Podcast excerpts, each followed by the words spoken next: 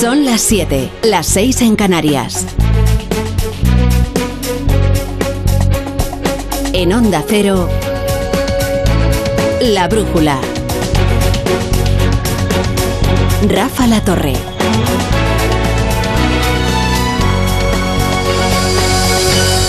Los sevillanos y los coruñeses tienen motivos para sentirse hoy eufóricos, porque les ha tocado un premio en la Lotería de la Descentralización. Sevilla albergará la sede de la Agencia Espacial Española y La Coruña acogerá la Agencia Española de Supervisión de la Inteligencia Artificial. Son buenas noticias para ambas ciudades. Dos grandes ciudades, en las que se da la circunstancia además de que gobierna el Partido Socialista, que se sospechaba que sería el último requisito de la lista de requisitos que se le demandaban a los candidatos en este concurso de la descentralización. Hombre, no iba el secretario general a privarse de premiar a dos de sus grandes ayuntamientos a unos meses de que sus respectivos alcaldes se la jueguen en unas municipales.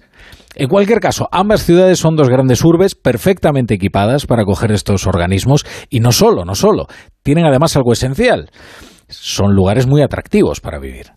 Y eso seguro que lo agradecerán los trabajadores de la Agencia Espacial Española y de la Agencia Española de Supervisión de la Inteligencia Artificial. No es lo mismo vivir en Sevilla, no es lo mismo vivir en La Coruña que vivir en no vamos a poner otros ejemplos para que no se enfade nadie.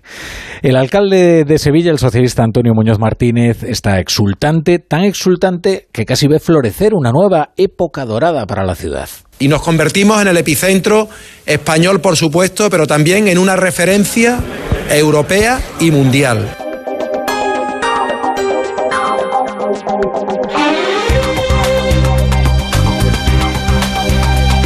Buenas tardes, bienvenidos a Brújula, que hoy se irá alternando con el fútbol y en consecuencia con el Radio Estadio de Edu García para que estén ustedes perfectamente al tanto de la actualidad y también del Mundial. Ya hemos visto el pase agónico a los cuartos de final de Croacia frente a Japón, que va a tener que ensayar los penaltis. Es un equipo correoso, pero cuando llega a la pena máxima, la verdad es que se convierten en dóciles, en un rebaño dócil, en un rebaño dócil. Bueno, luego tenemos el Brasil, eh, Corea del Sur, Brasil, una de las grandes candidatas. Lo aquí en la sintonía de, de Onda Cero. Les estaba hablando de esto de la lotería de la descentralización. Escuchábamos a un hombre exultante, el alcalde de Sevilla. Inés Rey, alcaldesa de La Coruña, está igualmente eufórica hoy, como para no estarlo. Al final esto es prosperidad, estos son puestos de trabajo para una ciudad, esto es actividad, actividad económica, esto le da dinamismo a una ciudad. Sin embargo, todo concurso tiene sus damnificados, como es norma. Decíamos que el enésimo requisito era el ser un ayuntamiento socialista. Bueno, sí. Pero claro, este, este es un requisito, no es una garantía porque otros ayuntamientos optaron, incluido algunos socialistas, y hoy están clamando al cielo por la oportunidad perdida. Fíjense que hace unos días en la tertulia de la brújula Javier Caraballo decía, ojo, ojo, que estas críticas tan ácidas que está soltando Javier Lambán, presidente de Aragón contra Sánchez, pueden tener algo que ver también con que él ya sabe que Aragón se va a quedar con un palmo de narices en esto del reparto de las sedes. Hoy, tras conocer las designaciones, el gobierno de Aragón ha manifestado su profunda decepción porque considera que la elección se ha basado más en criterios políticos y electorales en vez de técnicos y ha anunciado que seguirán con las acciones judiciales emprendidas contra los criterios fijados para la selección. Así que esto desde luego no va a contribuir a apaciguar los ánimos en Aragón y más concretamente en su presidente Javier Lambán. Aunque visto lo que le duran los enfados a Javier Lambán, tampoco es que están temiendo demasiado ¿eh? a su ira en la Moncloa la ira del díscolo fugaz. Otro lugar donde ha cundido la decepción es en León. Hace poco hacíamos allí la brújula. Entrevistábamos a su alcalde, José Antonio Díez. Este sí es un díscolo más pertinaz, ¿eh? Que Javier Lambán. Este no se rectifica ¿eh? al día siguiente. De hecho, en esa entrevista ya comprobábamos que no es un político dócil y complaciente, de estos que asumen lanares lo que les ordenan desde la sede central del partido o desde la Moncloa. El alcalde de León está hoy muy enfadado. Y mañana también lo va a estar. Y pasado también. No se le va a pasar. Ha hablado con nuestros compañeros de Onda Cero en Castilla y León y dice que se siente abandonado tanto por el gobierno autonómico como por el nacional, del que además dice que ya se ve, ya se siente cuál es el verdadero apoyo y la solidaridad que le dispensa la España vacía. El gobierno de España con ese eh, doble discurso de, por un lado, eh, apoyar la España vaciada y descentralizar en favor de los terrenos vaciados, vemos que tanto en el caso de Sevilla como en el de Coruña, pues parece que precisamente no se está yendo a territorios especialmente, especialmente vaciados. Así que yo creo que cada uno tiene que aguantar su vela. Bueno, pues ya vemos cuál es el problema de la subasta y es que por cada beneficiario quedan 100 damnificados y 1000 suspicacias. Así que hoy en España convive la euforia tan razonable de grandes ciudades y maravillosas ciudades como Sevilla y La Coruña, con la excepción de otros lugares también maravillosos, pero que hoy están un poquito más deprimidos, como Aragón, León y tantos otros territorios que se consideran olvidados por la Administración central y que supongo que aspirarán a otras sedes en el reparto de la descentralización, que es en lo que estamos ahora. Bien, ¿qué está ocurriendo en Ciudadanos? Que es el otro gran tema del día. Hombre, convengamos en que ya no es fácil ser votante de Ciudadanos. Ya no es fácil. Hubo un tiempo en que sí lo era, ¿eh? El de Ciudadanos era un voto sexy, además de tener una indudable utilidad como fuerza moderadora de las pulsiones recalcitrantes de izquierda y de derecha. Pero ahora no es fácil ser votante de Ciudadanos. Y prueba de ello es que todas las encuestas anticipan su evaporación. Claro que no es fácil ser votante de Ciudadanos y parece que se lo quieran poner imposible. Solo en el caso de que Edmundo no recapacite y no retire su candidatura para seguir construyendo y sumándose a la candidatura de unidad, que yo creo que es la mejor opción para este partido, solo en ese caso presentaré mi lista a la Asamblea del 15 de enero. Yo manifiesto también ante los órganos del partido que me parece que una refundación es algo que debe hacerse con un líder diferente, que no puede refundar quien, quien, quien se encontraba en el antiguo equipo y manifiesto expresamente mi idea de que Inés Arrimadas debería dar un paso al lado. Eh, bueno, en fin, esto ya sabe usted que en los partidos es eh, casi como una especie de herejía, ¿no? Decir algo así. Mm, pero pero por eso doy un paso adelante porque porque veo que hay una indefinición una indeterminación respecto a esta cuestión y desde luego soy el primero que digo que debe haber una lista de unidad bueno, pues parece que al heroico votante de Ciudadanos, al heroico y muy singular votante de Ciudadanos, se lo quieren poner directamente imposible, porque lo último que necesita este partido es una agonía entre estertores de división. La refundación puede terminar siendo una refundición porque además eh, se pueden estar dibujando dos corrientes que terminen por confundir aún más a un electorado que ya no andaba demasiado centrado. ¿eh? Porque hay una diferencia, ¿eh? más que evidente, una diferencia letal entre la centralidad y la indefinición. Puede que el centro exista. En España ha sido siempre de una fugacidad eléctrica, pero puede que exista. Y si existe, desde luego no es sinónimo de indefinición.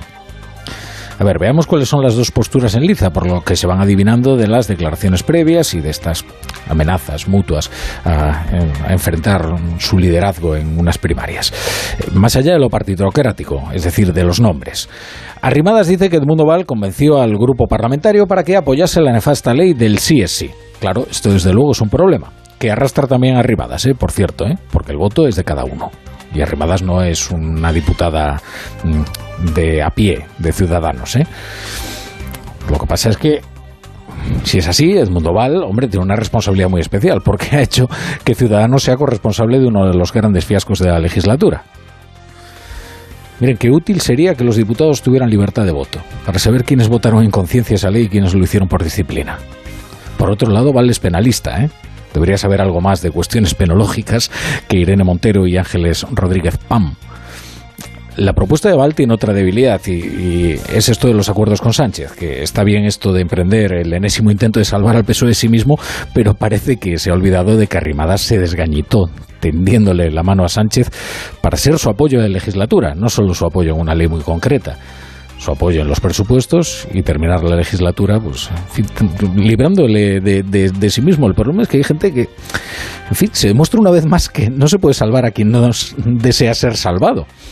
Porque Sánchez prefirió solidificar su mayoría con Bildu y con Esquerra. Hemos tenido discrepancias importantes en cuestiones muy relevantes de actualidad política relacionadas con leyes muy conflictivas del Gobierno. Pero nada ni siquiera esa discrepancia importante que existe y no se las voy a negar, puede llevar al partido a la ruptura. Ciudadanos debe jugar un papel con respecto al Partido Socialista muy claro, que es excluir de la gobernabilidad de España a Bildu y a Esquerra Republicana de Cataluña. ¿Qué me va a contar a mí de Sánchez? Pues me parece el peor presidente que ha tenido España en sus 40 años de democracia, una persona que es adicta al poder y que es capaz de hacer cualquier cosa con tal de mantenerse un segundo más en el poder, aunque sea malo, aunque sea nefasto para España y para los españoles. En Onda Cero, La Brújula, Rafa La Torre. Y repasamos ya otras noticias del día con Margarita Zavala y Pablo Albella. Empezando por lo internacional, que asegura el Kremlin que el tope fijado por países occidentales al petróleo ruso, que ha entrado hoy en vigor, no afectará a la financiación de las operaciones militares en Ucrania. Y ha adelantado que está preparando una respuesta a medida. No afectará a la operación militar especial, pero sí, según el portavoz del Kremlin, Dmitry Peskov, a la estabilidad del mercado energético y de todo el mundo en términos de su total desestabilización. Añade el portavoz de Moscú que, obviamente, Moscú no reconoce ningún tope al precio del gas. Estamos preparando nuestra respuesta. Rusia no va a aceptar ningún tope al precio del gas. Y lo que es obvio e incuestionable es que este tipo de decisiones supone un paso más para desestabilizar los mercados energéticos en todo el mundo. En lo que respecta a la guerra, Rusia ha acusado a Ucrania de haber atacado con drones los aeródromos militares de Ryazan y Saratov, dos bases de la aviación estratégica rusa que están ubicadas a cientos de kilómetros de la frontera ucraniana. Ataques en los que han muerto al menos tres personas. De momento Kiev no ha confirmado estar detrás. Por su parte, Rusia asegura que los ataques han dañado ligeramente dos aviones estratégicos Tu-95 que pueden llevar armas nucleares y que están teniendo un papel destacado en la ofensiva rusa sobre Ucrania. Corresponsal de Onda Cero Moscú, Xavier Colás. Ataque de drones ucranianos en dos bases rusas, una de ellas el aeródromo de Engels, de donde parten los aviones rusos que bombardean Ucrania. Los drones ucranianos causaron daños a dos bombarderos estratégicos Tu-95, los mismos que se utilizan para lanzar misiles de cruceros sobre las ciudades ucranianas. El aeródromo está a casi 500 kilómetros de la frontera ucraniana. Tras guardar silencio durante el día, Rusia finalmente ha reconocido hace una hora que se trata de un ataque ucraniano de largo alcance que ha dejado tres soldados rusos muertos. El Ministerio de Defensa confirma en una nota que se trataba de drones ucranianos, aunque ha minimizado los daños del ataque. Tres nuevas cartas con restos de animales en su interior han sido interceptadas por la policía. Su destino, la Embajada de Ucrania en Madrid y los consulados en Barcelona y Málaga. Ninguno de los envíos eh, llevaba esta vez sustancias incendiarias como las que fueron remitidas desde territorios español días atrás. En un mensaje en redes, el portavoz de Exteriores eh, ucraniano, Oleg Nikolenko, ha cifrado en 21 las misivas amenazantes, incluidas estas tres últimas, las recibidas en delegaciones diplomáticas de Ucrania en una docena de diferentes eh, países. Estos envíos, junto con los que contenían material pirotécnico, están siendo investigados de forma paralela. Hasta la fecha no hay ninguna persona identificada como autor de los envíos. Bruselas ha vuelto a avisar al gobierno de Pedro Sánchez de que puede suspender los fondos europeos por la insostenibilidad de las pensiones. Atención a esto, ¿eh? La Comisión Europea ha recordado a España que la reforma del sistema de pensiones debe, entre otras cosas, cumplir satisfactoriamente con los objetivos asociados para poder recibir los fondos Next Generation. Y entre estos objetivos asociados está claro la sostenibilidad. Así ha contestado el comisario de Economía, Pablo Gentiloni, a una pregunta de una eurodiputada de Ciudadanos, Eva Potcheva, sobre las medidas que adoptará Bruselas si la reforma de las pensiones en España no cumple los requisitos de equidad intergeneracional y sostenibilidad que reclama el Ejecutivo Comunitario. Y es que es bastante difícil ¿eh? hacer sostenibles las pensiones si las subes un 8% al mismo ritmo eh, que la inflación, como lo han hecho en estos presupuestos el Gobierno. Corresponsal en Bruselas, Jacobo de Regoyos. En la respuesta del comisario se informa de que la Comisión Europea ya había manifestado su preocupación al gobierno de Pedro Sánchez en concreto por la sostenibilidad del sistema de pensiones con esa subida del 8,5%, como cuenta Onda Cero, la eurodiputada de Ciudadanos, Eva Pocheva, vicepresidenta de la Comisión de Economía del Parlamento Europeo, que es quien ha enviado la carta que ahora ha respondido Gentiloni. Lo que han también valorado es que este sistema probablemente no sea sostenible en el tiempo, ¿no? Y es que además supone fiscalmente una desviación muy, muy importante. Si la reforma no se lleva a cabo a satisfacción de las exigencias de la Comisión Equidad Interregional y Sostenibilidad, entonces explican en la carta los pasos que daría el Ejecutivo Comunitario. Primero se suspendería parcialmente el cuarto pago, 10.000 millones de euros, se darían seis meses al Gobierno español para corregir la situación y al final se reducirían proporcionalmente los pagos del importe. El Grupo de Estados contra la Corrupción, organismo que depende del Consejo de Europa, el conocido Greco, ha emitido este lunes un informe en el que lamenta la falta de avances en la renovación del Consejo General del Poder Judicial, una situación de bloqueo que ha calificado de crítica y que justo ayer domingo, justo ayer alcanzó los cuatro años, ante la incapacidad de las formaciones políticas de llegar a un acuerdo para nombrar a los 20 vocales del órgano de gobierno de los jueces. Corresponsal en París, Álvaro del Río. Severo toque de atención de este órgano del Consejo de Europa que lamenta los pocos avances en España para desvincular del poder político los nombramientos de altos cargos judiciales. Estima que la situación actual de bloqueo en la designación del Consejo General del Poder Judicial, los cuatro años de punto muerto, preocupa gravemente, es altamente insatisfactoria, dice, y requiere acciones decididas. Lo achaca a que España no ha atendido sus recomendaciones para reevaluar las normas que rigen el órgano de gobierno de los jueces y sus efectos en la independencia real y percibida que se tiene del mismo e insta a que la designación se realice mediante un sistema de elección según el criterio de los pares y no dependa de los poderes políticos. Y una noticia más, una de estas que, que le alegran a uno el día y que confirman que el mundo sigue andando. El Hospital Madrileño de La Paz ha colocado a una niña de 13 años un dispositivo que lleva como nombre consola cardíaca, que le permite salir del hospital hasta el trasplante de corazón que necesita la pequeña. Hasta ahora estos dispositivos tenían un enorme peso que hacían inviable la salida del hospital de los pacientes, así que ahora pueden llegar a la intervención quirúrgica en un mejor estado físico. Es la primera vez en España que se implanta este tipo de aparato. Desde la redacción de Madrid nos informa Victoria Verdier. Pesa poco más de 9 kilos frente a los 80 de las máquinas habituales, lo que permite al paciente mayor movilidad y autonomía. Arena es la primera española a la que se ha implantado este aparato mientras llega a su nuevo corazón. Tiene 13 años y lleva 6 meses ingresada en La Paz por una cardiopatía. Este fin de semana ha ido al cine con sus amigas, sus padres y sus médicos. Echaba de menos salir a la calle y dar una vuelta, que me dais el aire. Solo 85 personas en todo el mundo tienen esta consola que les permite mantenerse activos y llegar en mejores condiciones físicas al trasplante. Un cambio enorme según los padres de Arena que le ha devuelto la ilusión.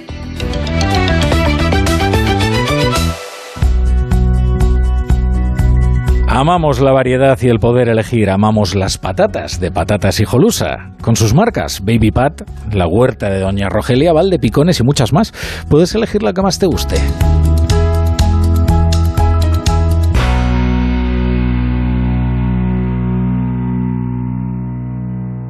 A ver esa foto, decir patata. ¡Hijolusa! Es que decir patata es decir hijolusa. Valde Picones, la huerta de Doña Rogelia, la granja de José Luis, patatas premium o patatas baby pat para microondas. Todas ellas de gran calidad. Patatas hijolusa. El reto de comer bien cada día. Me toca la revisión del coche. Eurorepar Car Service. Necesito un taller cerca de casa. Eurorepar Car Service. Se ha encendido una luz del coche. Eurorepar Car Service. Quiero la mejor relación calidad-precio. Eurorepar Car Service. Tu taller multimarca de confianza es Eurorepar Car Service. Eurorepar Car Service. ¿Y los exámenes te quedas en blanco? Prueba con The Memory Studio. The Memory contiene vitamina B5 que contribuye al rendimiento intelectual normal y eso se nota en exámenes. The Memory Studio, de Pharma OTC. El manantial de los sueños, el origen de la Navidad, donde los sueños y la magia se hacen realidad. La experiencia navideña que te devolverá la ilusión, la fantasía y toda la magia de la Navidad. Te esperamos en el Real Jardín Botánico Alfonso XIII. Reserva tus entradas en elorigendelannavidad.com. Sonora es la puerta a todo un universo de entretenimiento en audio. Tío, problemón, problemón. Ha venido gente, o sea, ha venido gente aquí. Tranquilo, ocurre. Tío, son todos panes de la misma masa. Un conglomerado humano, global y uniforme. La mochufa. La mochufa, la mochufa. Me gusta el nombre. Bueno, será lo único de ellos que te vaya a gustar. Son unos malnacidos, tío. Unos asquerosos. Los asquerosos. De Santiago Lorenzo. Sí, señor. La mochufada pura. Descarga la aplicación y escucha todo su catálogo por 4,99 euros al mes o 39,99 al año. Sonora. Gente que escucha.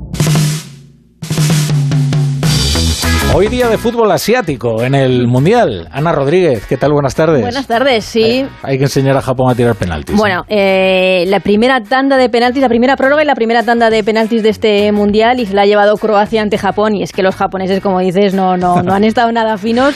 Tres de cuatro penaltis ha parado el eh, portero croata, Livakovic, y es que los japoneses, como decíamos, han lanzado bastante mal esta tanda, con lo bien que lo habían hecho hasta el momento a punto de Sí. llegar a esos cuartos de final, se han quedado a las puertas en esos octavos, empate a uno al final del partido, empate a uno al final de la prórroga, primera tanda de penaltis y Croacia a los cuartos de final. Y espera rival, que puede ser otra selección asiática, Corea del Sur. No creemos porque juega contra Brasil, que es la gran favorita, y además con Neymar ya en el once titular después de haber superado su lesión de tobillo. Ah, pues mira, ya vuelve Neymar y aquí lo vivirán ¿eh? en el Radio Estadio. Gracias, Ana. Un abrazo. 20 minutos con su emisora Onda Cero. La brújula. La torre.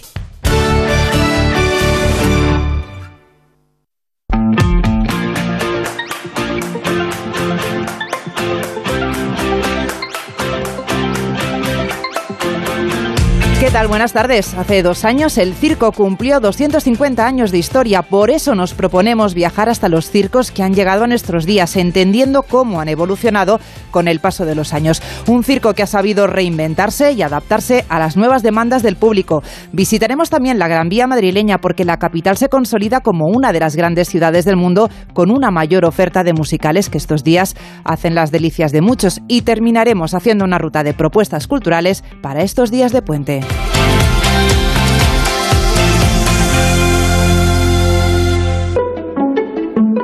Con la proximidad de las fiestas navideñas vuelven un gran número de espectáculos pensados para los más pequeños. Las ciudades se vuelven a llenar de circos donde las acrobacias, el más difícil todavía, y los payasos volverán a perseguir los aplausos de los niños y mayores, pero sobre todo dejarles durante un buen rato con la boca abierta, Jessica de Jesús. Cristal, uno de los espectáculos itinerantes que tiene el Circo del Sol, estará, por ejemplo, el 10 de diciembre en el Palacio de los Deportes en Málaga y el 4 de enero en el Navarra Arena en Pamplona. En cambio, en Madrid, el Circo del Sol presenta Lucía, un espectáculo centrado en México como protagonista. Estas fiestas de Navidad no podía faltar el espectáculo que prepara para estas fechas el Circo Price, que se ha convertido en un clásico de la Navidad. Los mundos de Price nos traslada a los cinco mágicos mundos de los cinco protagonistas de esta historia. Cinco amigos que vivían en unas montañas gigantes muy lejanas. Ajenos a la realidad, lo que estos amigos no sabían es cómo su mundo está a punto de cambiar al iniciar un viaje que les llevará a visitar el mundo de la música, el de la risa, el mundo candy, el de los espejos y el skyline. 25 artistas sobre el escenario en un espectáculo en el que se lanza un claro mensaje en defensa de la naturaleza. Al frente de la dirección artística de este espectáculo está Lola González, quien reconoce que ha conseguido saldar una deuda pendiente con el circo. Para muchos que me conocen de la tele, quiero deciros que yo empecé en el circo, de la mano de, de un grande como era Miliki.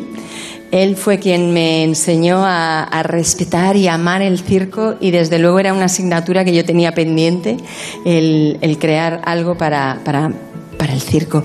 No han dejado de trabajar los circos más tradicionales itinerantes que montan y desmontan la clásica carpa roja, como por ejemplo el circo Ralui, que no ha faltado a su cita en las Navidades barcelonesas. Pues para hablar de los circos y de cómo han cambiado en los últimos años, hemos llamado a Manuel González Villanueva, que es cofundador de Productores de Sonrisas, para que los oyentes, para aquellos que no lo sepan, es uno de los responsables de Circlásica. Manuel, buenas tardes. Si alguien puede hablar de cómo han cambiado los circos a lo largo de, los últimos, de las últimas décadas, eres tú, porque eh, puedes hablar con conocimiento de causa. Les voy a explicar por qué a los oyentes. Se puede decir que Manuel ha nacido en el circo, lo ha mamado desde pequeño, como se dice vulgarmente, porque su padre, junto a sus hermanos, fue uno de los fundadores del Circo Mundial, que es uno de los referentes de los años 90, ¿no es así? Exacto. Eh, la verdad es que tuve la suerte de, de, de, nacer y de pasar una infancia y una adolescencia de lo más divertida en el Circo Mundial, sí. Manuel, ¿qué ha pasado con el circo tradicional? ¿Por qué el sector, como os ha pasado a vosotros, se ha visto obligado de alguna manera a reinventarse, a cambiar? Yo tampoco diría que nos hemos visto obligados. Yo no, no es algo que me, que me guste eso. Yo creo que siempre de que los tiempos cambian y que, el circo, como el resto de las artes escénicas, como la danza, como la música, incluso como, como el cine, eh, pues tiene que evolucionar y tiene que buscar nuevos lenguajes y tiene que acercarse a los nuevos públicos que son muy diferentes a los que eran en los años 90. Yo tuve la suerte de, de hacer dos, dos tres giras eh, antes de antes de, de, los 90 con el Circo Mundial y no tiene nada que ver el perfil del, del espectador de aquellos tiempos con, con el perfil de, de ahora, ¿no? Por lo tanto, entiendo que igual se ha ajustado un poco más a lo que demanda el público. Sí, se ha ajustado a lo que demanda el público. Es verdad que, el, que los animales, el no los animales, pues ya eh, te hace te hace replantearte el show pues de arriba abajo, ¿no? Porque tenían un peso muy muy importante, digamos que casi en los 80 eran casi zoológicos ambulantes, ¿no? En el que eh, digamos que acercaban al, al, público a esos animales salvajes, a las fieras, ¿no? Y, y yo siempre lo digo, es muchísimo más difícil ahora eh, sustituir, no sé, un número de elefantes o un número de tigres o leones que sorprendían simplemente por el hecho de salir a la pista, que ahora que tenemos que buscar historias, que tenemos que buscar eh, nuevas sensaciones, ¿no? Que, que, tenemos que apoyarnos muchísimo más en los equipos. Los equipos de ahora creativos son mucho más amplios de lo que era antes. Antes, pues digamos que había a lo mejor un lo que llamaban el dueño del circo, ¿no? Que era el que hacía y deshacía y, planteaba los espectáculos y ahora pues hay mucha gente eh, que está detrás de, de cada cada espectáculo de productores de sonrisas o de cualquier otro circo a nivel nacional ahora mismo. He leído que, que este cambio de, de, nuevo circo, corrígeme si no es así, empieza a gestarse a partir de los años 70, que se empieza a imponer una estética mucho más contemporánea, que busca explicar historias, como tú decías, sentimientos y sobre todo que fusiona las técnicas del circo con el teatro, con la danza y con las artes plásticas. ¿Es de ahí de donde bebe un poco productores de sonrisas?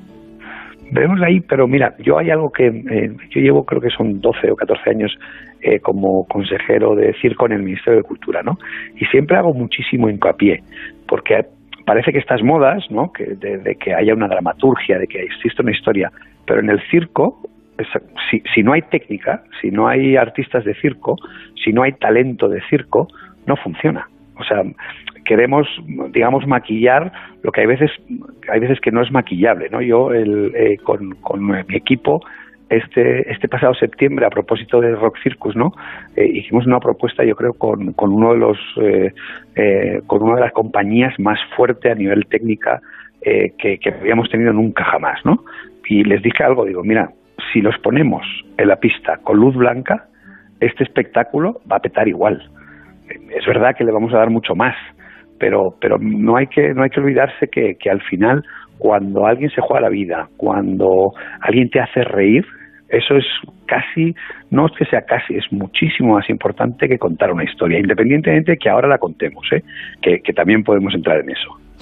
Decías de hacer reír, la figura del payaso es incuestionable, persiste con el paso del tiempo. ¿Por qué funciona bien esa figura del payaso? Porque es el alma del circo, es el que te lleva el tempo, ¿no? Es el que te, el que te puede hacer que el, que, que el espectáculo vaya por unos u otros derroteros, ¿no? Porque, porque ya lo decía Benini, ¿no? Es el, es el príncipe del circo, ¿no?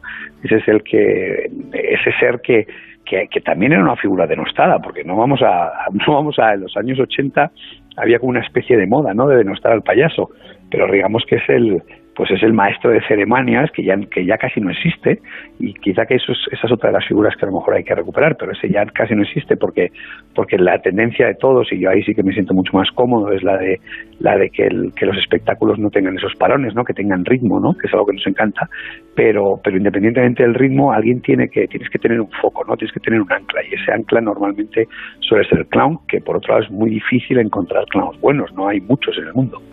Manuel, centrándonos ya en Circlásica, que es el último proyecto de productores de sonrisas, el año pasado nos proponíais un viaje en el tiempo, un homenaje a Miliki, que aún se puede ver, creo, en algunas ciudades, y este año presentáis Leyendas de Asia. Creo que ha sido una producción que no ha sido fácil por todas las restricciones que os han puesto en toda la parte de China. Incluso ha habido artistas, si no me equivoco, que no han podido salir del país y que no han podido participar en este montaje. Ha sido muy difícil, ha sido muy difícil, pero pero habíamos elegido eso también por la saturación de espectáculos que hay en Madrid, ¿no? Y de propuestas navideñas. Entonces, nosotros, que nuestro ADN está a sorprender al público, teníamos que, darle una vuelta de tuerca, ¿no? Y, y, y, no se nos ocurría otro sitio mejor que Asia, con, su cultura, con sus colores, con sus olores incluso, ¿no?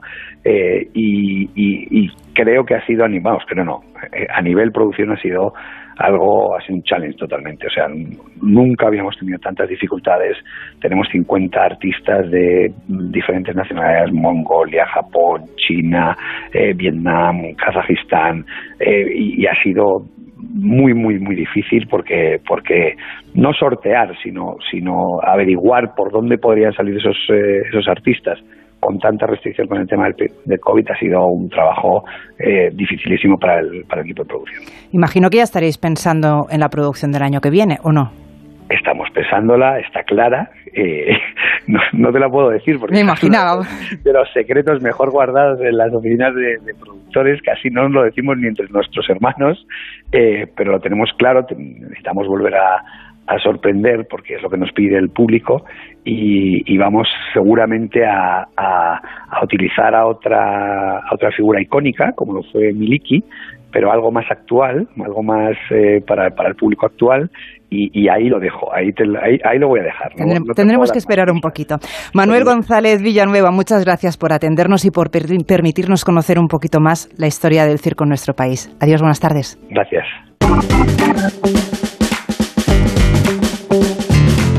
Si por algo está marcado este puente de diciembre es porque nos encontramos en unas fechas en las que se apuesta sobre todo por el turismo interior. Muchos españoles optan por la playa, por destinos como la costa de Tarragona o de Valencia, pero en los últimos años Madrid se ha ido consolidando como uno de los destinos preferidos de este puente de diciembre. Las compras, las luces de Navidad y las propuestas culturales como los musicales se han convertido en atractivos para el visitante Victoria Verdier. En estos momentos hay en cartel como una docena de grandes producciones musicales que sitúan a Madrid entre las principales ciudades europeas con una oferta más variada en este tipo de espectáculos. Una temporada, la de Navidad, que este año está especialmente marcada por musicales protagonizados por niños, pero que están destinados a toda la familia. Uno de los últimos en estrenarse ha sido Los chicos del coro, una adaptación de la popular película francesa que en el teatro protagoniza Rafael Castejón, quien reconoce que trabajar con niños aporta otro tipo de sensaciones. No, no ha sido complicado. Es verdad que son 75 niños, 15 repartos, cinco repartos de 15 y no era complicado. Son, son unos actores pequeñitos y actrices pequeñitas que, no tienen ningún filtro, entonces les ves si están cansados, si están aburridos, si están entusiasmados y es muy fácil contagiarse de ese entusiasmo también, ¿no? Y, y, son muy agradecidos trabajar con ellos. Matilda es otro de los musicales protagonizados por niños que ha llegado por primera vez a nuestro país. Su director musical es David Serrano, quien ha explicado el reto que supone trabajar con un gran elenco de niños. Hemos estado trabajando durante más de un año y medio con los niños, tenemos a 60 niños eh, que, que participan en la función. Cada día sale Matilda y otros ocho niños, que son sus compañeros de, colegio. Aparte, un elenco adulto muy amplio, porque no es solamente un musical infantil, ni mucho menos, es un musical para, para público adulto también y en el que trabaja, yo creo, el mejor elenco adulto que se puede encontrar en, en España. Charlie o la fábrica de chocolate, La historia interminable, Cantando bajo la lluvia o El incombustible El Rey León son algunos de los títulos que se pueden ver en la Gran Vía de Madrid durante estas fiestas. Estos días de fiesta son días que se prestan a hacer planes con la familia y lo que vamos a hacer ahora es darles algunas ideas por si no saben qué hacer en este puente tan largo con Emma Entrena. Buenas tardes. Buenas tardes. Emma, arrancamos nuestra ruta de propuestas culturales en Barcelona, en el antiguo recinto del Hospital de San Pau, un edificio modernista diseñado por el arquitecto Lluís Domènech y Montané, que además ha sido declarado Patrimonio Mundial de la UNESCO. Hasta el 15 de enero podemos disfrutar de un espectáculo de luces en la fachada principal de este edificio. Este espectáculo, que ya se ha organizado en otras ocasiones en estas fechas y que en esta edición lo que nos propone es un viaje en el que podremos pasear entre planetas y estrellas. El universo de la luz es un espacio para hacer volar la imaginación, pero sobre todo lo que es es una experiencia para toda la familia, con más de 20 instalaciones luminosas a lo largo de un recorrido de más de un kilómetro en el que habrá proyecciones y túneles sensoriales. Una experiencia inmersiva en un entorno extraordinario. Y de Barcelona viajamos hasta Sevilla, porque el fin de semana del 17 y el 18 de este mes, solo estos días, se podrá disfrutar de un musical muy especial. En Tierra Extraña se llama esta ficción que juega a recrear cómo sería un posible encuentro entre el poeta Federico García Lorca, la cantante y actriz Concha Piquer y el poeta Rafael de León. Juan Carlos Rubio es quien ha creado este libreto y es también quien dirige esta función que está protagonizada por Diana Navarro, Alejandro Vera y Abelino Piedad. Una obra de teatro musical que se puede ver el fin de semana del 17 17 y 18 de diciembre en el Teatro de Lope de Vega de Sevilla. Continuamos nuestro viaje. Del sur nos vamos hasta el norte de España y nos situamos en Cantabria para vivir una experiencia gastronómica. Hasta el próximo 28 de diciembre está en marcha el Festival Gastro de Cantabria en la comarca Asona Güera Trasmiera, que acoge este festival gastronómico en el que participan 16 restaurantes de la comarca ofreciendo menús con elaboraciones culinarias a partir de productos de proximidad de la zona. Además de disfrutar de esta experiencia gastronómica, están previstas toda una serie de experiencias gratuitas para hacer que los visitantes tengan la oportunidad de conocer de primera mano diversas iniciativas agroalimentarias y degustar sus productos. Y terminamos este viaje en Madrid con una exposición inmersiva sobre Tutankamón, un viaje al antiguo Egipto con motivo de dos aniversarios muy especiales y es que se cumple el centenario del descubrimiento de una de las tumbas más famosas de esta civilización y se celebran también 200 años del desciframiento de la piedra Rosetta, considerada la piedra angular para entender los jeroglíficos. Hasta el 8 de enero se puede ver esta exposición en el Centro Cultural Matadero, una muestra que se centra en los archivos históricos de National Geographic, para así conseguir llevar a los asistentes hasta el antiguo Egipto, hasta la época en la que reinó el rey Tut, el faraón niño, hace más de 3.000 años. Y es que la muestra nos ofrece una combinación narrativa, cinematográfica y de realidad virtual a través de la cual podremos sentirnos tan protagonistas como el propio Howard Carter cuando descubrió la famosa tumba de Tutankamón. Una oportunidad para descubrir cómo era la geografía del antiguo Egipto, sus rituales religiosos, recorrer las pirámides y disfrutar de los colores de sus templos y sus rituales. Pues hasta aquí nuestro viaje cultural por España. Gracias, Emma. Gracias a ti.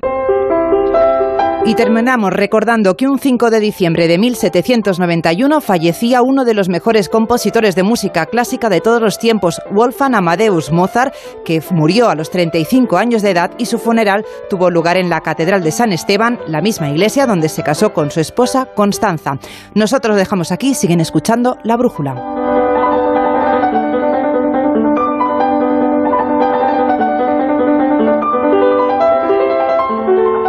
Onda Cero, La Brújula.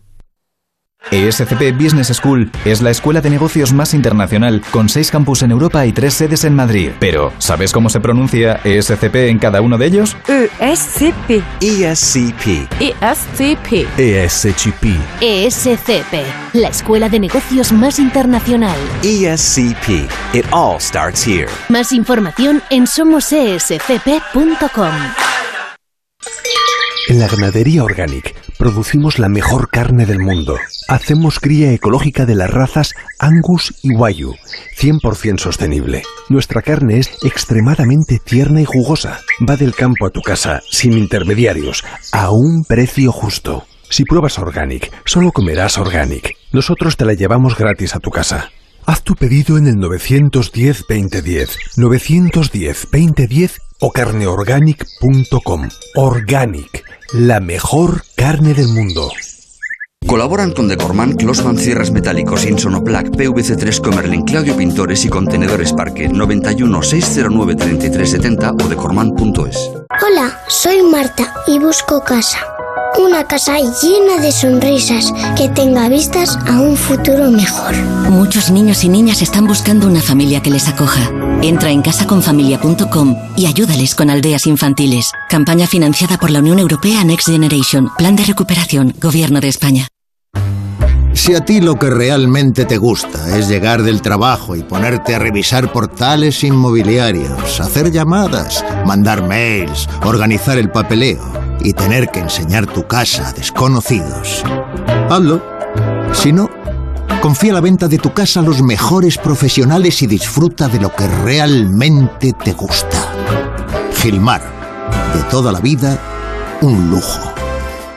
En los restaurantes del Grupo La Madreña encontrarás el entorno ideal para compartir tus mejores momentos. Celebraciones familiares, comidas de empresa, cenas con amigos, para cualquier tipo de evento. Los restaurantes del Grupo La Madreña te ofrecen el lugar idóneo para disfrutar de tus celebraciones con la más exquisita cocina asturiana. Fácil aparcamiento, incluso terraza climatizada. Información y reservas en lamadrena.com. Si no puede hacer frente a sus pagos y tiene casa en propiedad, llame a Grupos Eneas 91 639 0347 o escriba a info arroba. Disfruta la cocina asturiana en Restaurante Couzapin. Las mejores faves de Madrid excelentes productos de temporada. Esmerada atención. El sabor de Asturias está en Couzapin. En la ganadería Organic producimos la mejor carne del mundo. Hacemos cría ecológica de las razas Angus y Wagyu, 100% sostenible. Nuestra carne es extremadamente tierna y jugosa. Va del campo a tu casa, sin intermediarios, a un precio justo. Si pruebas Organic, solo comerás Organic. Nosotros te la llevamos gratis a tu casa. Haz tu pedido en el 910-2010, 910-2010 o carneorganic.com. Organic, la mejor carne del mundo. Decimos que un día es especial cuando se cumple un deseo, cuando una ilusión se hace realidad. Por eso en Audi Retail Madrid te ayudamos a cumplir tus ilusiones, ahora con unidades Q7, Q8 y e-tron de la gama Super Premium de Audi en unas condiciones especiales hasta el 15 de diciembre. Consulta disponibilidad en audirailmadrid.es o en nuestras instalaciones Audi Selection Plus de CEA Bermúdez 30, Avenida de Burgos 89 y Audi Center Madrid Las Rozas. Audi Retail Madrid, a la vanguardia del servicio.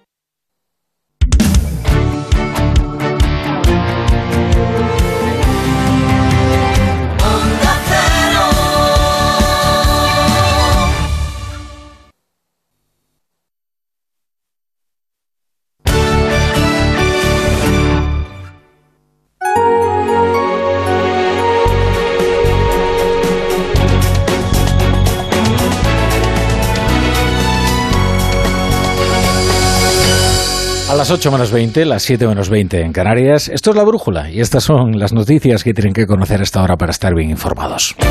Se mantiene el enfrentamiento abierto entre Inés Arrimadas y Edmundo Val después de que éste se postulase para dirigir Ciudadanos tras su refundación. Ambos solicitan que el otro se eche a un lado para mantener la unidad. Ambos se han negado a hacerlo. Arrimadas podría presentar en breve su candidatura. Sevilla será la sede de la futura Agencia Espacial Española y La Coruña la sede de la Agencia de Supervisión de la Inteligencia Artificial. El Gobierno asegura que mantiene así la estrategia de descentralizar los organismos de la Administración de nueva creación con el argumento de luchar contra la despoblación. El Consejo de Europa muestra su preocupación por la situación generada por el bloqueo del Consejo General del Poder Judicial en España. Asegura que la situación es crítica. Es la principal conclusión del informe elaborado por el Grupo del Estado contra la Corrupción Greco que urge a tomar acciones decididas. La Plaza de las Cortes será mañana por primera vez el escenario del izado de la bandera de España con motivo del Día de la Constitución, un acto que solía hacerse en la Plaza de Colón. El acto comenzará a las 10 de la mañana y estará presidido por el jefe del Estado Mayor de la Defensa y los presidentes del Congreso y el Senado. La Policía Nacional ha interceptado un nuevo envío de sobres con ojos de animales a oficinas diplomáticas de Ucrania en España. Ucrania anuncia por su parte que ha derribado más de 60 misiles lanzados hoy por Rusia, que por su parte además acusa a Kiev de atacar con drones dos aeródromos militares rusos lejos de la frontera. El líder del Partido Laborista Británico, Keir Starmer, ha presentado la reforma constitucional que aplicará si gana las elecciones. Entre las medidas más llamativas está la supresión de la tradicional Cámara de los Lores y la descentralización del país para dar más peso a las instituciones locales. Más de 400 millones de niños viven en zonas de conflicto y unos mil millones se enfrentan a una vulnerabilidad extrema, según UNICEF, que afirma que la infancia se enfrenta a una situación sin precedentes desde la Segunda Guerra Mundial y es que desde 2015 los niños que necesitan ayuda se ha triplicado. El Hospital Madrileño de La Paz eh, le ha implantado un mecanismo a una chica de 13 años que solo lo tienen 85 pacientes en todo el mundo. Apenas pesa 9 kilos frente a los 80 de otros dispositivos similares y le permite salir a la calle mientras espera a un trasplante de corazón. Después de seis meses ingresada, le ha permitido ir al cine con sus amigas. La brújula con la torre. Pues como todos los días en la brújula les vamos a contar la información económica en dos minutos. Hoy con... No, Ignacio Rodríguez Burgos no, que se nos ha ido de puente. Hoy está Pedro Pablo González, ¿qué tal? Buenas tardes. Muy buenas tardes, Rafa. Le echaremos de menos a Ignacio, él, él se lo pierde, ¿eh? él se lo pierde. Eh, hoy empezamos con una respuesta por escrito sobre la solvencia de las pensiones en, en, nuestro país, con una nueva advertencia al gobierno español. Sí, además es en el día en el que el Eurogrupo está reunido en Bruselas, con nuestra vicepresidenta Nadia Calviño por tierras belgas, que por cierto no ha querido decir nada de esta carta, te cuento, porque es eh, una respuesta por escrito a la eurodiputada Eva Pocheva de Ciudadanos, que avisaba sobre la subida sin precedentes, recordarás, de las pensiones que había anunciado el gobierno español y que, según esta eurodiputada, iba en dirección contraria a lo exigido por la Comisión. Pues bien, la Comisión Europea se muestra preocupada por la sostenibilidad, una vez más, del sistema de pensiones en nuestro país tras la reforma que introduce el mecanismo de equidad intergeneracional y advierte de que suspenderá esto, cuidado, suspenderá los pagos de los fondos europeos de recuperación si España no cumple con los objetivos presupuestarios. Eso, por cierto, con problemas además de la distribución real que vuelve de los fondos. Vamos, que se aprueban muchos, pero en realidad a la calle, a las empresas, pues no llega un euro. ¿eh? Pero vamos a ver, Pedro Pablo, o sea, estás insinuando que los fondos europeos están en un limbo burocrático y que no llegan a las empresas, pero si nos dicen que se aprueban a un ritmo de 2.000 millones al mes. Así lo dijo Nadia Calviño, presidente la semana pasada. Aprobarse se aprueban, eh, Rafa, no olvidemos. Ahora bien, entregarlos Ah. ya es otro cantar, ¿eh? Ese es el limbo burocrático que hay, que parece que no llega. Y otro limbo que hay también, atención, legislativo, esto me meto en terreno de nuestros amigos de la sección de Nacional, es el de los anteproyectos que Consejo de Ministros sí y Consejo de Ministros también presenta al Ejecutivo. Hoy ha tocado el demandado, exigido, pedido durante años Ley de Industria. Pues bien, recordemos, va al Congreso, periodo de información pública, segunda lectura, vuelve al Consejo de Ministros, se aprueba de... No, ya no se aprueba, ya tenemos elecciones. Ah. Ya hay elecciones y no se aprueba esta legislatura. Y eso que para industria, recordemos, es tan importante que según la ministra Reyes Maroto, la que va a ser candidata a la alcaldía en abril, o sea, tampoco va a haber esta ley aprobada, es tan importante que el objetivo inicial era de un 20% del PIB en el 2020, el 2020 famoso. Bien, va a cerrar el año en el 15 y gracias. O sea que le va a pasar lo que a tantos proyectos, que ahora que entramos en los minutos de la basura de la legislatura, porque se avecinan unas elecciones y nadie quiere moverse, pues se quedan metidos ahí en un cajón o en el catenacho burocrático ¿no? del Parlamento, la comisión, etcétera, etcétera, claro. Oye, menos mal que estamos de puente y hay ganas de disfrutarlo. ¿eh? Hoteles casi llenos, ¿no? Para este puente. Sí, bien sabemos, como bien dices, aquí estamos trabajando. No, no, hasta ahora, ¿eh? no. eso está claro. ¿eh? Pero eh, nos gustaría. además de 13 millones de desplazamientos que decía la DGT que a lo largo de esta semana va a haber, otros tantos millones que han salido de España, pues se demuestra que el sector se recupera rápidamente pese a inflación, lluvia o crisis. vamos a tener buena ocupación en, en to- prácticamente todos los productos. Parece que el tiempo no nos va a acompañar en demasía, según lo que estaba viendo yo esta mañana, pero bueno, somos positivos en el sentido de que la gente, y lo que decíamos antes, el sentimiento y las ganas de viajar todavía están por encima de todo eso. Es las ganas de viajar. Es Jorge Marisal, el presidente de la patronal hotelera de la Confederación Española de Hoteles y Eventos Turísticos. Las reservas, recordemos, suponen ya entre un 6 y un 10% más que en el 2019. Que disfruten los que nos oigan desde su lugar de descanso y ocio, porque, atención, siempre hay un pero, ¿eh? Eh, Tras el puente hay que echar cuentas y números, porque ha habido un informe hoy de la patronal de distribución que el 30% de los españoles tiene intención de recortar el presupuesto de cara a compras navideñas, frente al 70% que prevé mantenerlo. Pero si lo comparamos con el 2019, año sin pandemia, es otro cantar. Más de la mitad no van a llegar a los gastos de entonces. Y cuidado con el interruptor de la luz mañana. La luz vuelve a los 300 euros el megavatio, día de la Constitución. Vaya, menos mal que dice la Unión Europea que la inflación no va a subir más y va frenando, pero porque la cuesta de enero, la cuesta de enero te empieza en diciembre, Rafa. Empieza a empinarse en Ya verás cómo sí. diciembre. Bueno, en cualquier caso la gente está muy prudente. Las compras de Navidad van a ser un poquito más austeras este año, pero hay que celebrar que al menos este puente el turismo se ha comportado. El puente es el puente. Pedro Pablo, ¿hasta mañana? ¿O vendrá ya Ignacio? ¿Le damos vacaciones hasta mañana? Mañana no, miércoles sí. Es Ah. una cosa gincana, día sí, día no, día sí. Ah, no, día que mañana además tenemos Ah, va, mañana- España. es que mañana no hay, mañana- Mira, mañana- estábamos, estábamos ya acusando aquí a Ignacio Rodríguez Burgos de absentismo laboral y mañana resulta que no tenía, no tenía resumen económico.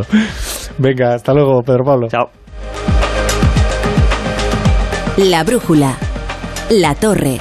El cáncer de mama metastásico es una enfermedad incurable. La mayoría de las pacientes diagnosticadas nos estamos muriendo.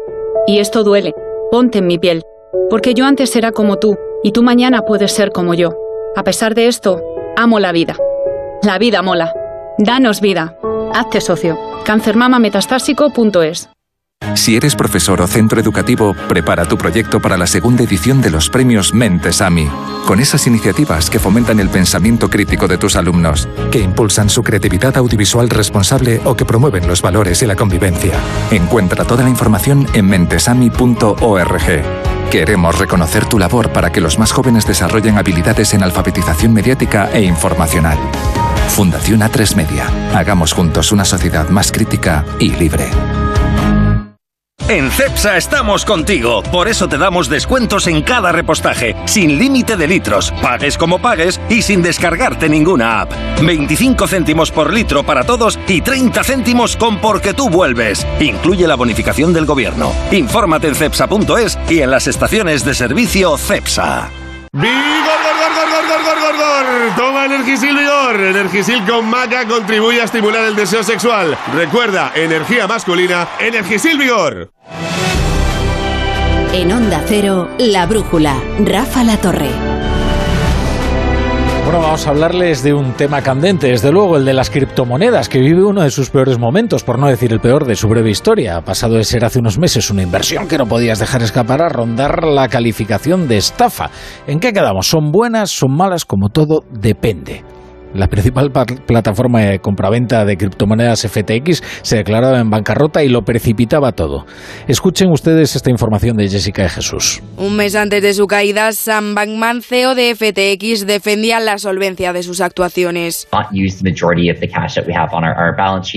No estamos usando la mayoría de nuestro efectivo para limpiar nuestro balance. Somos flexibles, eso sí, y estamos tomando posiciones para ser más útiles y que podamos crecer más. Um, pero la plataforma tenía un desfase de 8.000 millones de euros y colapsó. La quiebra supone la cuarta gran pérdida en el mundo cripto en el último año tras las quiebras de Bolt, Celsius y Three Arrows Capital. Un golpe para el sector blockchain muy similar al del colapso de Lehman Brothers en los mercados financieros tradicionales que se está trasladando a todas las plataformas e inversores por la falta de transparencia. La última, la española Mundo Cripto, la compañía que organizó hace tres meses un macroevento en el Within Center, que prepara despidos para principios del año que viene y cerrará sus oficinas en Dubái. Claudia Giraldo es la fundadora de Common Sense Finance. Es debido a que algunas plataformas se prestaron dinero entre ellas o estaban relacionadas, digamos, en, la parte de detrás y al final eh, eh, hubo este efecto dominó. Pero a pesar de las caídas, la inversión en algunas plataformas es un gran atractivo para los jóvenes españoles. De hecho, el 74% de los jóvenes ha invertido alguna vez en criptodivisas, un producto que genera confianza en el 68% de ellos. En este sentido, los expertos advierten de que se están generando malas prácticas con los exchange, estas plataformas que te permiten acceder de forma más sencilla con dinero en efectivo crédito. Claudia Giraldo. Al final es la forma fácil de acceder a, obtener este tipo de criptoactivos. Eh, porque todavía falta que la gente se familiarice muchísimo con lo que es la descentralización y lo que es tener una billetera propia con tus propias claves, eh, que sería la manera más, la mejor manera de tener criptoactivos, ¿no? Eh, con tu propia billetera conectada directamente a la blockchain. Las plataformas blockchain son a su juicio más complicadas y para expertos. Además, en estos momentos los inversores de criptomonedas buscan una protección frente a la inflación y la incertidumbre. Joaquín Robles, analista de XTB. Ahora mismo nos encontramos eh, ante mucha incertidumbre, ¿no? Por la inflación, por las perspectivas de menor crecimiento y en este tipo de inversiones más especulativas es de donde primero los inversores sacan el dinero. El momento que están viviendo las criptomonedas ha sido vaticinado por muchos agoreros, pero negado por los defensores de las criptomonedas y los bitcoins, según Ángel Barbero, profesor de AE Business School. Es un momento que, como indica, demuestra cómo el ecosistema financiero todavía necesita muchísima evolución.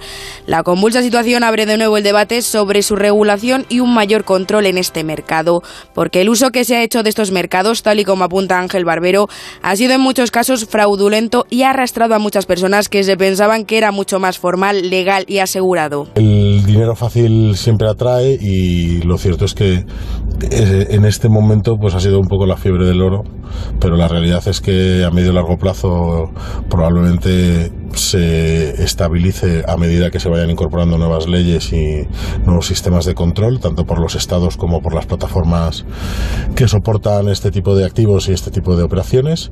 Algunos organismos como la Comisión Nacional del Mercado de Valores lleva años advirtiendo de las consecuencias de que no haya controles en este tipo de activos y los expertos auguran un futuro con menos volatilidad debido a la implantación de un modelo de control. En palabras de Ángel Barbero, profesor de AE Business School, esta mala racha no significa la muerte de las criptomonedas, sino la muerte de un periodo sin ley. Bueno, pues para entender algo más de este críptico mundo, tenemos a otro lado de la, de, de la línea a Pablo Sanz, que es profesor de Derecho Mercantil de Comillas y CADE. Buenas noches, Pablo. Muy buenas noches, Rafa. Eh, a ver, no, yo supongo que no exageramos si decimos que las criptomonedas están en una gran crisis. Lo que no sabemos es si es reversible esa crisis, si mm, la gente volverá a confiar en ese tipo de divisa.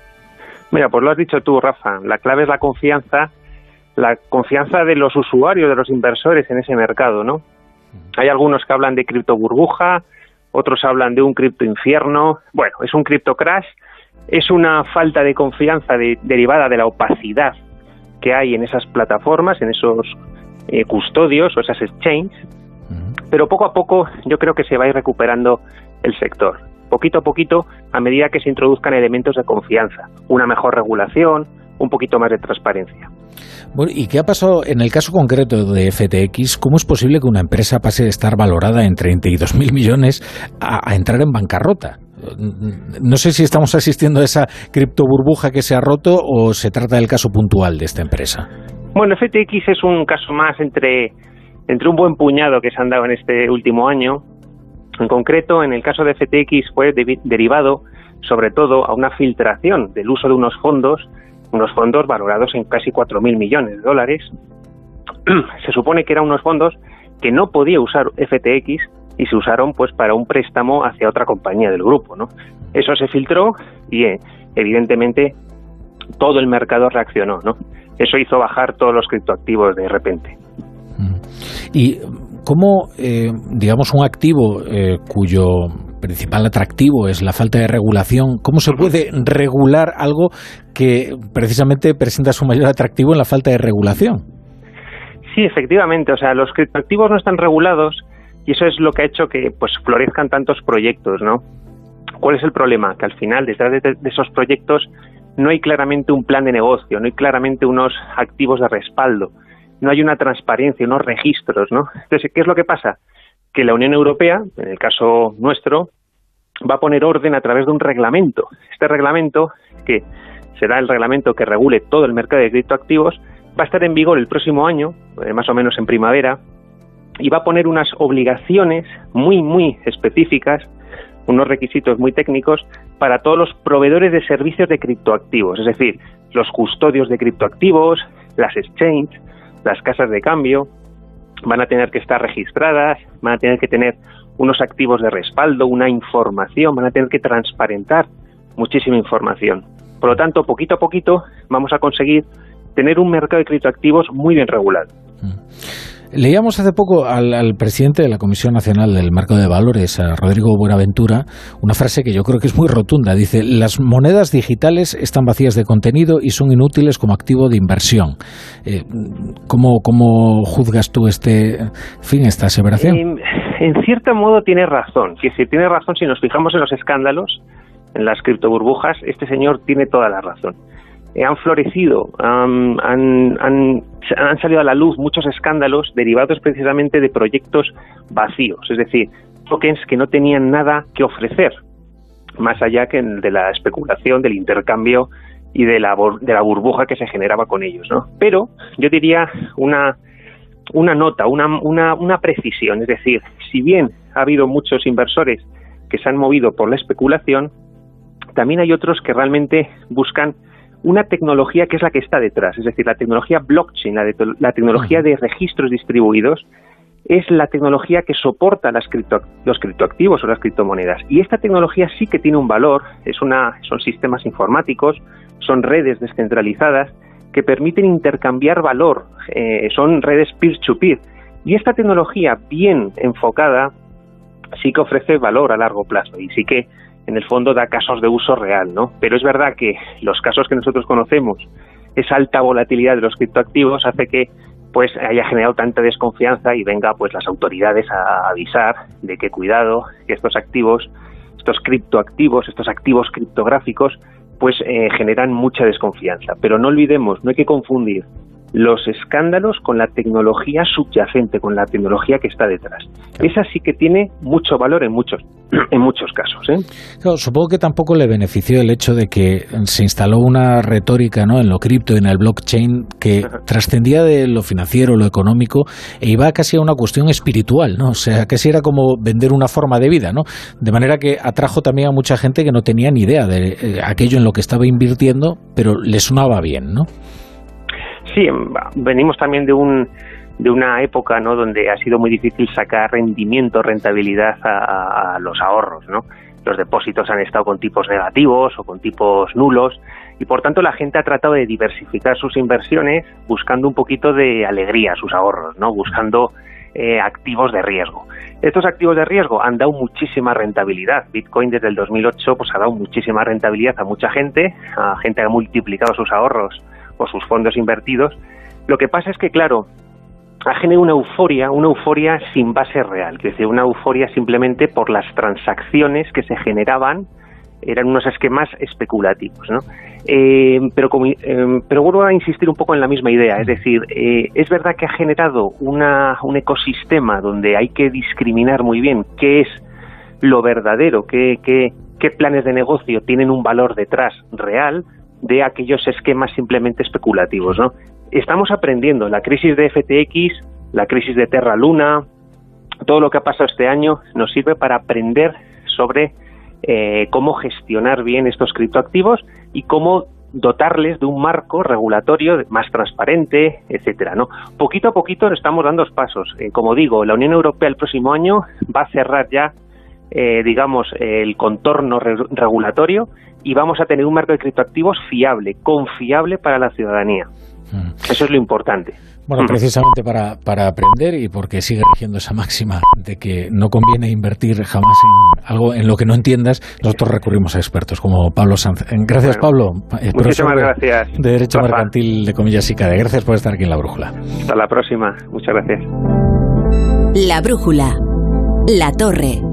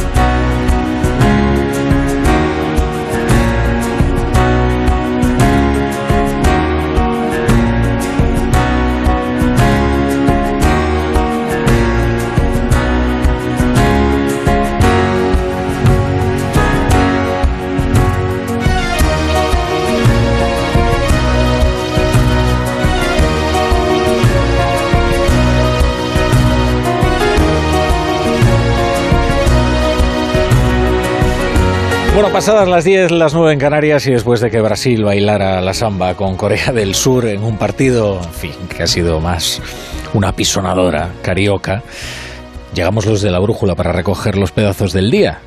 Vísperas de la Constitución, del Día de la Constitución y de una eliminatoria cara de perro entre vecinos no siempre bien avenidos, España-Marruecos. Una de las gracias que de siempre ha tenido el Mundial es lo que podríamos llamar el cruce geopolítico. Esperemos que Marruecos no se haya enterado de la alineación que va a sacar Luis Enrique gracias a Pegasus. Hoy los sevillanos eh, se ven como un cabo cañaveral ibérico. Eh, no, más quisiera Cabo Cañaveral y todo Florida. Puede que Sevilla nunca tenga algo parecido a la NASA, pero definitivamente Florida nunca tendrá algo parecido a Sevilla. Hoy los sevillanos tienen razones para sentirse felices y eufóricos, porque su ciudad va a albergar la codiciada Agencia Espacial Española. El alcalde de Sevilla, el socialista Antonio Muñoz Martínez, está exultante, tan exultante que casi ve florecer una nueva época dorada para la ciudad. Y nos convertimos en el epicentro español, por supuesto, pero también en una referencia europea y mundial. La misma o parecida euforia embarga a los coruñeses y a la alcaldesa, también socialista, Inés Rey, que verán cómo en su bella ciudad atlántica se levanta la Agencia Española de Supervisión de la Inteligencia Artificial ¿Qué tienen en común estas dos ciudades premiadas en la subasta de la descentralización? Son dos grandes capitales, están muy bien comunicadas, son bellísimas, son muy habitables y además ambas están gobernadas por socialistas, de manera que el resto de territorios se malician que quizás este era otro requisito.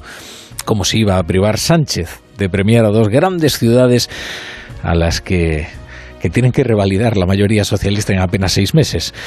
Pero si bien tener un ayuntamiento socialista puede ser un requisito, no es una garantía en la subasta de la descentralización.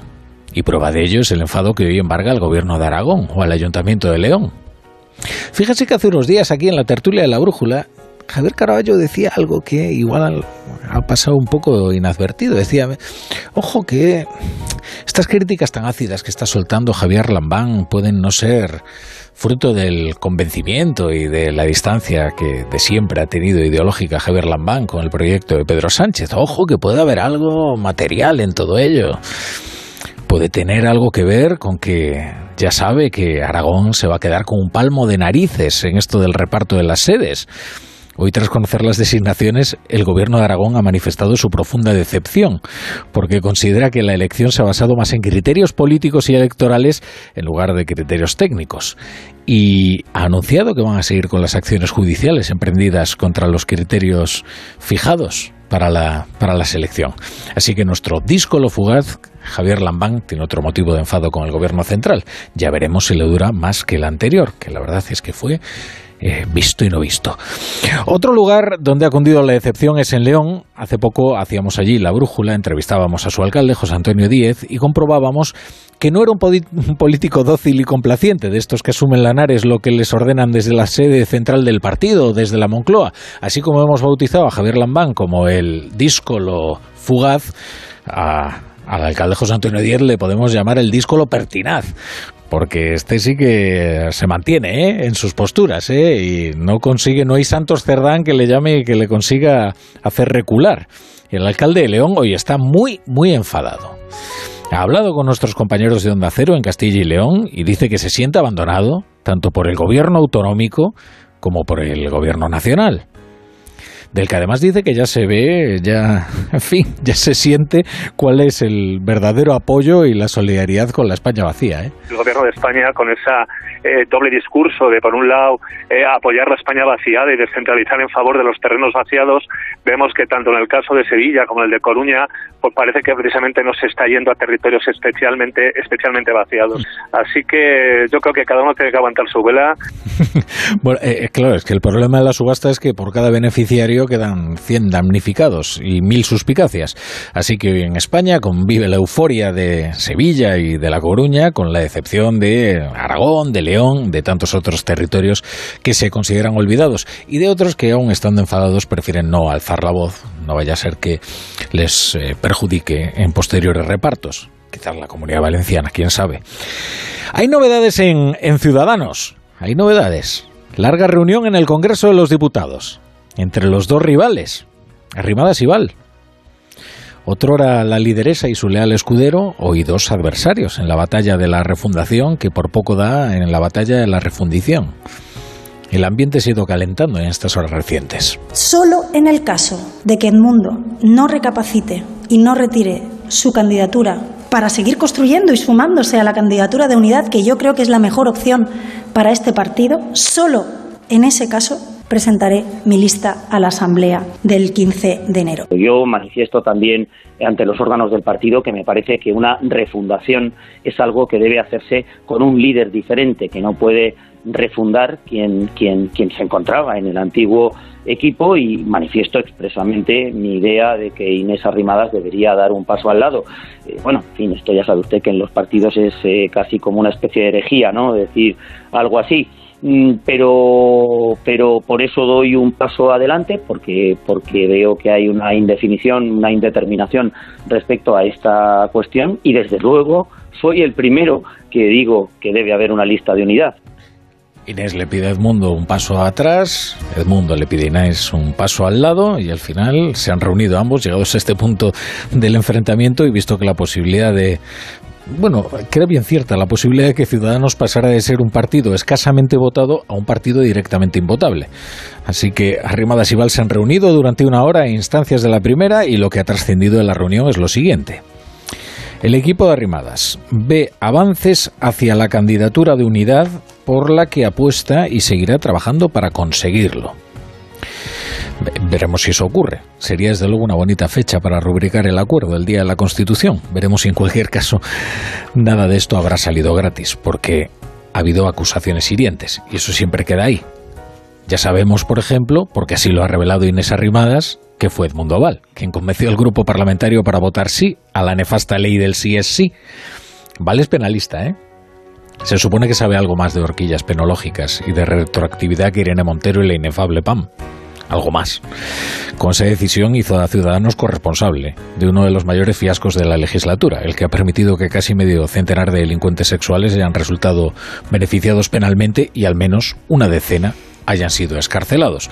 Y también bueno, ha contribuido a que Irene Montero se sienta un poquito menos sola en su defensa de la ley del sí A mí me parece que una discrepancia evidente con varias leyes del Gobierno, ley del sí la ley trans, etcétera, pues no pueden generar una batalla campal en el partido. Y por eso no voy a hacer entrevistas en los próximos días, no voy a utilizar, digamos, intermediarios y espero de verdad que esto se pueda conducir y reconducir y que salgamos de la Asamblea unidos con una lista de unidad y que, por favor, lo que hagamos con nuestros compañeros que están dando la cara en el ámbito local y autonómico, que yo sé lo que es eso, pues que les ayudemos y no les generemos más problemas desde el Congreso.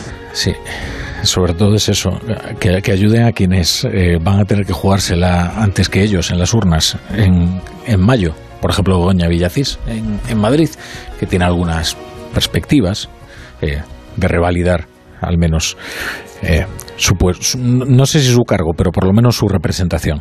Edmundo Val ha acusado a Inés Arrimadas de haber incidido en una política de alianzas nefastas para ciudadanos, como es la de convertir el partido en mero apéndice del Partido Popular. De bisagra apéndice sería el lúgubre diagnóstico de Val.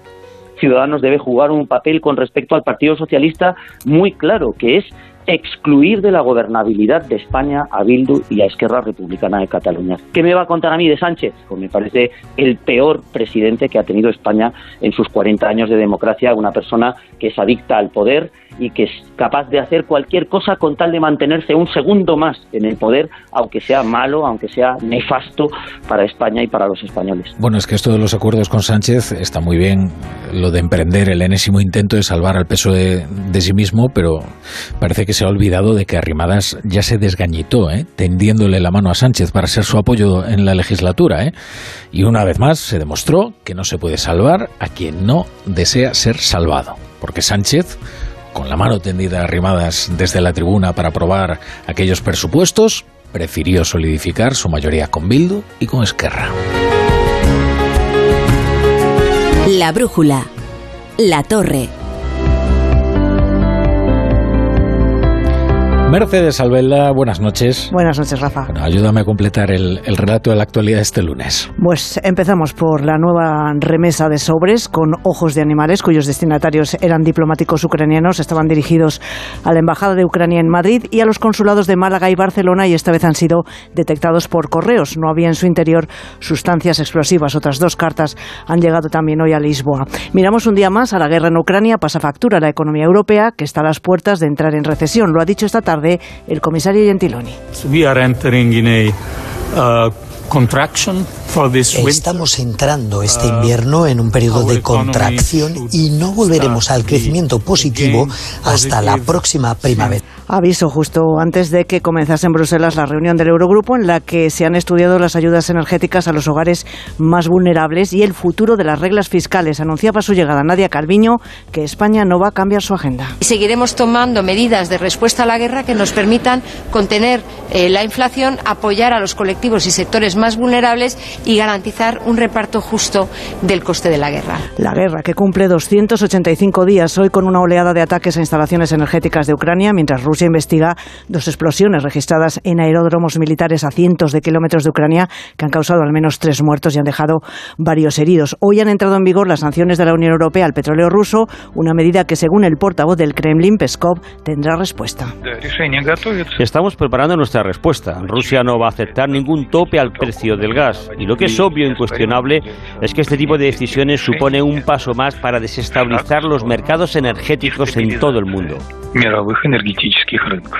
Además, los medios internacionales publican parte de un borrador que ya circula por la ONU para crear un tribunal al estilo Nuremberg para juzgar los crímenes de guerra rusos en Ucrania. Y en Reino Unido, los laboristas, con una ventaja en las encuestas de hasta 25 puntos, han presentado su plan de reformas que pasan por eliminar la Cámara de los Lores y por devolver poderes a las regiones. En Marbella, susto hoy por una manga marina que se ha formado de repente y que ha dejado a su paso una mujer herida leve y muchos daños materiales. En menos de un minuto ha arrasado todo lo que ha encontrado a su paso. Así se visto desde un séptimo piso.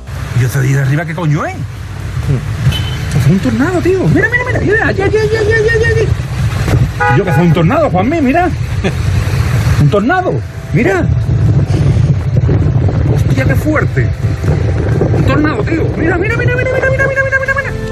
Todo en las horas previas al partido que mañana enfrenta Marruecos y España en Qatar, por lo que pueda pasar la policía ha puesto en alerta varias de sus unidades, como ha explicado la delegada del Gobierno en Madrid, Mercedes González. Se ha hecho un análisis de riesgos y de momento Guardia Civil no ve ningún tipo de riesgo, pero aún así se tiene un dispositivo eh, preparado para reacción de lo que pudiera suceder. Y a punto de acabar el año con cinco volcanes activos en varios puntos del planeta, hemos sabido que en Marte hay una región volcánica tan grande como toda Europa que puede entrar en erupción y eso significa que Marte no está geológicamente muerto y que podría resguardar vida microbiana. Pues mira, microbios y volcanes, todo lo que nos arruinó el 2020 y el 2021. Así que si pensábamos instalarnos en Marte, igual vamos a buscar un lugar más plácido. ¿eh? Gracias, Mercedes. Hasta luego. Vamos, vamos ya con la, con la tertulia. Joaquín Manso, ¿qué tal? Buenas noches. Buenas noches. Tiene mérito, ¿eh? El, el día del puente ¿verdad? Estamos aquí prácticamente en chándal y zapatillas. ¿eh? Iba, a levantarme además a darte un abrazo y decirte gracias por venir, Joaquín, de verdad. No, no, pero hay, mucha información y por lo tanto mucha tertulia hoy, ¿eh? No, yo creo que sí, ¿eh? Pero es así, sí, sí. Que sí. Lo veas. Vamos, a, te voy a decir una cosa, además tengo una tertulia hoy, es muy oportuna, ¿eh? Muy oportuna. Es verdad que aquí las diseñamos con el bisturí, ¿eh? las tertulias. Muy de ¿verdad? Mira, a uno de ellos además lo he mencionado ya en la portada, que se lo merece porque hizo un vaticino muy interesante. Javier Caraballo, Sevilla, ¿qué tal? Buenas noches. Muy buenas noches. ¿Dónde vamos a estar mejor que aquí, charlando tranquilamente? Además es que hablábamos de Marte y Javier Caraballo ya está preparándose para las pruebas de la agencia. Sí, sí está, con, el, traje de astronauta, ¿verdad? claro. Oye, eh, habréis recibido con, euforia, ¿no? El, esto de que vaya la NASA española a, ser instalada en, en Sevilla, ¿no? Sí, sí, como todas estas euforias tienden a la cursilería, le habréis oído al alcalde de Sevilla cantar aquello de Sevilla tiene un color espacial, y que ya es una cosa...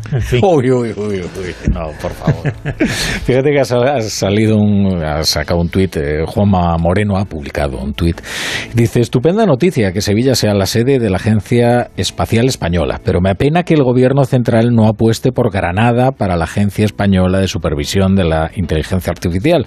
Ambas candidaturas eran sin duda las más preparadas. Hombre, tampoco vamos a colocarlo todo en Andalucía ahora, ¿eh? ¿No? Vamos a dejar un poco para Galicia también. bueno, y tenemos en Barcelona a Iñaki Ayacuría. ¿Qué tal, Iñaki? Buenas noches. Buenas noches. Bueno, aquí tenemos la NASA catalana hace tiempo sí. en funcionamiento. Y, y, además cada vez que lo recuerdan, el gobierno de Generalitat se enfada muchísimo, porque dicen que no es un derroche. No, ha fracasado en sus proyectos, pero bueno, es cuestión de perseverar. sí, pero Iñaki es, eh, está aquí en calidad de ciudadanólogo, porque entre otras cosas escribió un libro muy interesante junto a Pepe Albert Paco eh, hace algunos años que se llamaba La Alternativa Naranja, sobre ciudadanos y conoce bastante bien lo que se cuece allí dentro, ¿verdad? Más o menos. Se intenta, pero es, difícil, ¿eh? Es, es toda la autoridad en la, en la, materia y así lo consideran en el seno del propio partido. Oye, y, pero ¿tú creías que eh, Edmundo Val llegaría a levantarse algún día contra Inés Arrimadas? Porque eh, era bastante eh, efusivo ¿no? en sus declaraciones de lealtad. Sí, sí, sí. Bueno, hasta hace poco decía que era el escudero, ¿no? El escudero de Inés. Lo que pasa es que eh, yo estoy en Ciudadanos está pasando lo que pasa en muchos partidos en descomposición, que hay un momento donde donde algunas personas se creen que bueno que pueden aprovechar esa crisis para para ser ellos una especie de salvadores y tener alguna, alguna opción. Lo que pasa es que, claro, el mundo justamente una persona que ha perdido 26 diputados, pues, y que estaba, ¿no? que estaba en la dirección, porque en el momento en que se va a Rivera le está la dirección, pero está, se convierte en el escudero de Inés Arrimadas, también es, es forma parte de muchas de las decisiones equivocadas que ha ido tomando la, la dirección de Ciudadanos en los últimos meses. Por lo tanto, Mm, este discurso renovador me sorprende que sea que sea precisamente él el que lo el que lo defienda. Pero bueno esto es una sorpresa no solo para los observadores y los periodistas sino para muchos de sus, sus compañeros no del grupo parlamentario pero sí de, de la dirección de Ciudadanos. Lo que pasa es que abrir en canal el partido, eh, justo cuando mm, se prepara para unas elecciones en las que puede conservar algo del poco poder que había acumulado, yo creo que no es una decisión demasiado inteligente, ¿no? No, sobre todo porque hay precedentes de cuando, ¿no? Que, que el votante español, cuando un partido débil y además dividido y enfrentado entre sí, pues busca, busca otras opciones en esto el electorado español es muy cruel.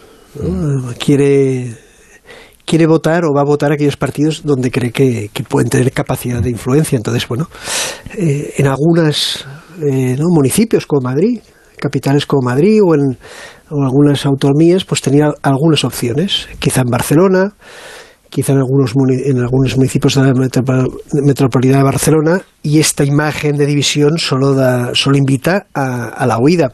Cosa que, por ejemplo, aquí en Cataluña lo están celebrando mucho el nacionalismo catalán, porque la desaparición de ciudadanos en Cataluña eh, para ellos es una gran noticia, eh, porque, porque por un lado eh, da todo, da una parte de caudal de votos y nada al PSC y la otra refuerza a Vox, que es el cliché de la derecha dura que para el independentismo catalán le va muy bien, ¿no? y, y, esa, ese partido que había conseguido sumar de la izquierda y la derecha eh, en Cataluña, constitucionalista, que era la única manera de ganar en votos, como, como hizo Arrimadas al nacionalismo, bueno, pues eso se desmonta y solo va a haber opciones de izquierdas y de derechas.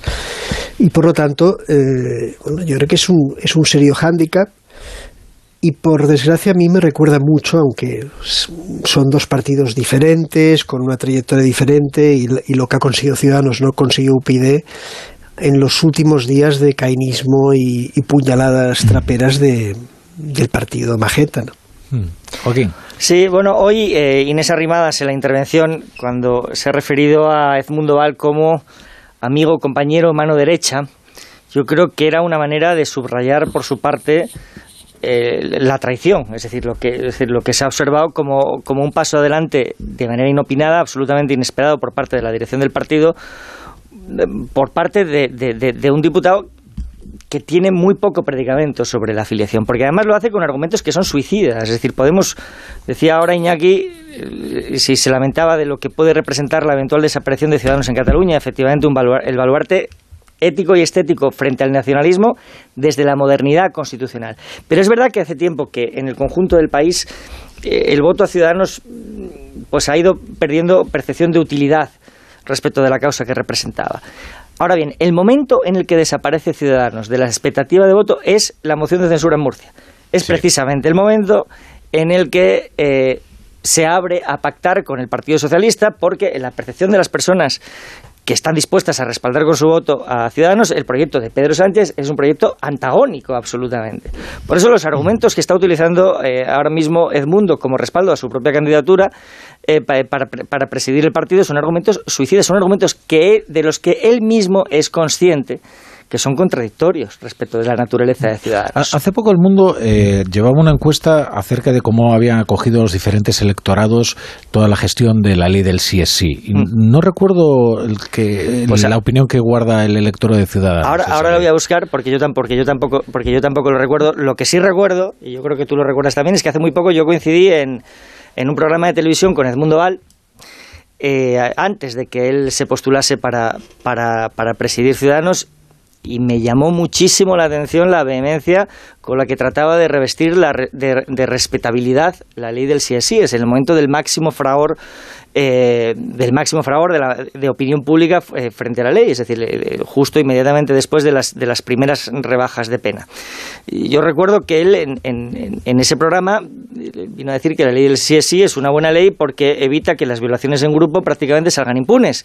Y claro, hubo que recordarle que la, que la violación de la manada fue condenada con la máxima severidad con el Código Penal anterior, es decir, sin necesidad. Primera instancia, nueve años, el que menos pena tuvo. En segunda, y luego ya en el Supremo, se, elevó a 15 años. Entonces, eh, claro, es decir, que un abogado del Estado, mm, eh, yo creo que es plenamente consciente de lo que está diciendo. Lo cual, yo creo que cuando él participó en ese programa, mm, ya tenía intenciones de hacer lo que finalmente Bien, eh, es que tengo aquí la encuesta. Ah, muy bien.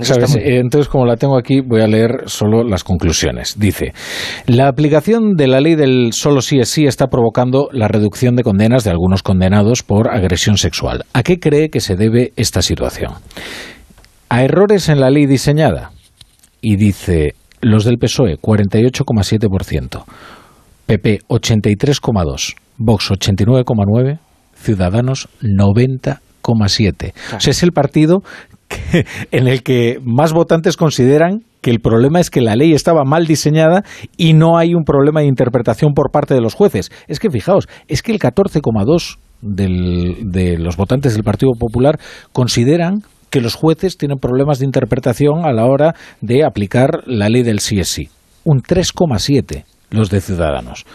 Es decir, cuando Inés Arrimadas señala a Edmundo Val como el hombre que logró mm, doblar la voluntad o convencer al grupo parlamentario para votar sí a la ley del sí es sí, sabe bien lo que hace, porque sabe que hace mucho daño. Evidentemente lo sabe, quiero decir, que a mí no me sorprende ese dato mm. porque Ciudadanos, oye, de todos los partidos y con todo el respeto para todos ellos, es un partido que de manera expresa ha presumido del atributo de defender la racionalidad democrática y las instituciones que representan la racionalidad democrática.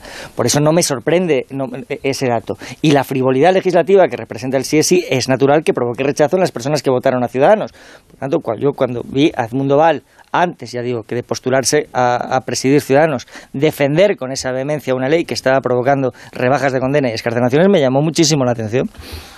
Caraballo. A ver, bueno, es que esto ya nos llevaría a otro debate sobre la ley del CSI, que yo personalmente no creo que sea una ley mal diseñada, sino que, que expresa, está presa de, la propia demagogia de, Podemos, como hemos expuesto aquí otras veces. Y en el caso de Ciudadanos, en fin, pues sería, no es más que una excusa. Yo, es inevitable hoy, cuando se oía a Inés arrimada, eh, era inevitable ver la sorna con la que deslizaba las palabras de la candidatura que quiere presentar mi mano derecha, mi amigo Edmundo Val. Era inevitable eh, percibir ahí la sorna enorme. Y, yo lo que ocurre es que eh, con todos los postulados que, se hacen para el futuro, creo que fallan en, en todo, que, que, no se atienen a la realidad. Por ejemplo, cuando hablan de la refundación de un partido. Es que a mi juicio eso es imposible porque lo que no hay es partido. Un partido político es otra cosa. Ciudadanos no ha llegado a ser un partido político. Ciudadanos, desde mi punto de vista, se acabó el día que eh, Albert Rivera se marchó del partido porque hubo una debacle electoral enorme. Ahí ya se hubo un desapego con la ciudadanía que solamente ha ido eh, en un progresivo deterioro. Y se equivocan también cuando piensan que además de la refundación pueden rescatar eh, los grandes capitales políticos que tienen en, Ciudadanos, porque no hay capitales políticos en Ciudadanos, no lo es en Mundo Val, que se presentó a las elecciones eh, autonómicas de Madrid hace un año, no, no hace mil, hace un año, y, no sacó nada. Y no lo es Inés Arrimada, que, que eh, fue una líder política que barrió en Cataluña, también se equivocó, y ahora en todas las encuestas es la peor valorada. No hay partido no hay capital político dentro de Ciudadanos, les queda. La única parte de, eh, valorable de Ciudadanos son los militantes eh, que siguen confiando en, Ciudadanos, los electores que siguen confiando en Ciudadanos, y a mi juicio lo que tendrían que hacer es cumplir con los compromisos que tengan contraídos en las distintas administraciones, ayuntamientos, autonomía y en las Cortes Generales y enterrar con dignidad el partido. El centro político en España es un campo de minas. Ciudadano ha representado el centro político que sí existe, que seguirá existiendo durante un tiempo, pero ya exactamente igual que le ocurrió a UPyD, al Partido Reformista, al CDS, a Unión de Centro Democrático, ha saltado por los aires y es imposible refundar lo que no existe. Sí, Iñaki. Sí, a ver, en parte estoy de acuerdo de que es muy difícil la refundación, pero yo creo que sí que existe un espacio político.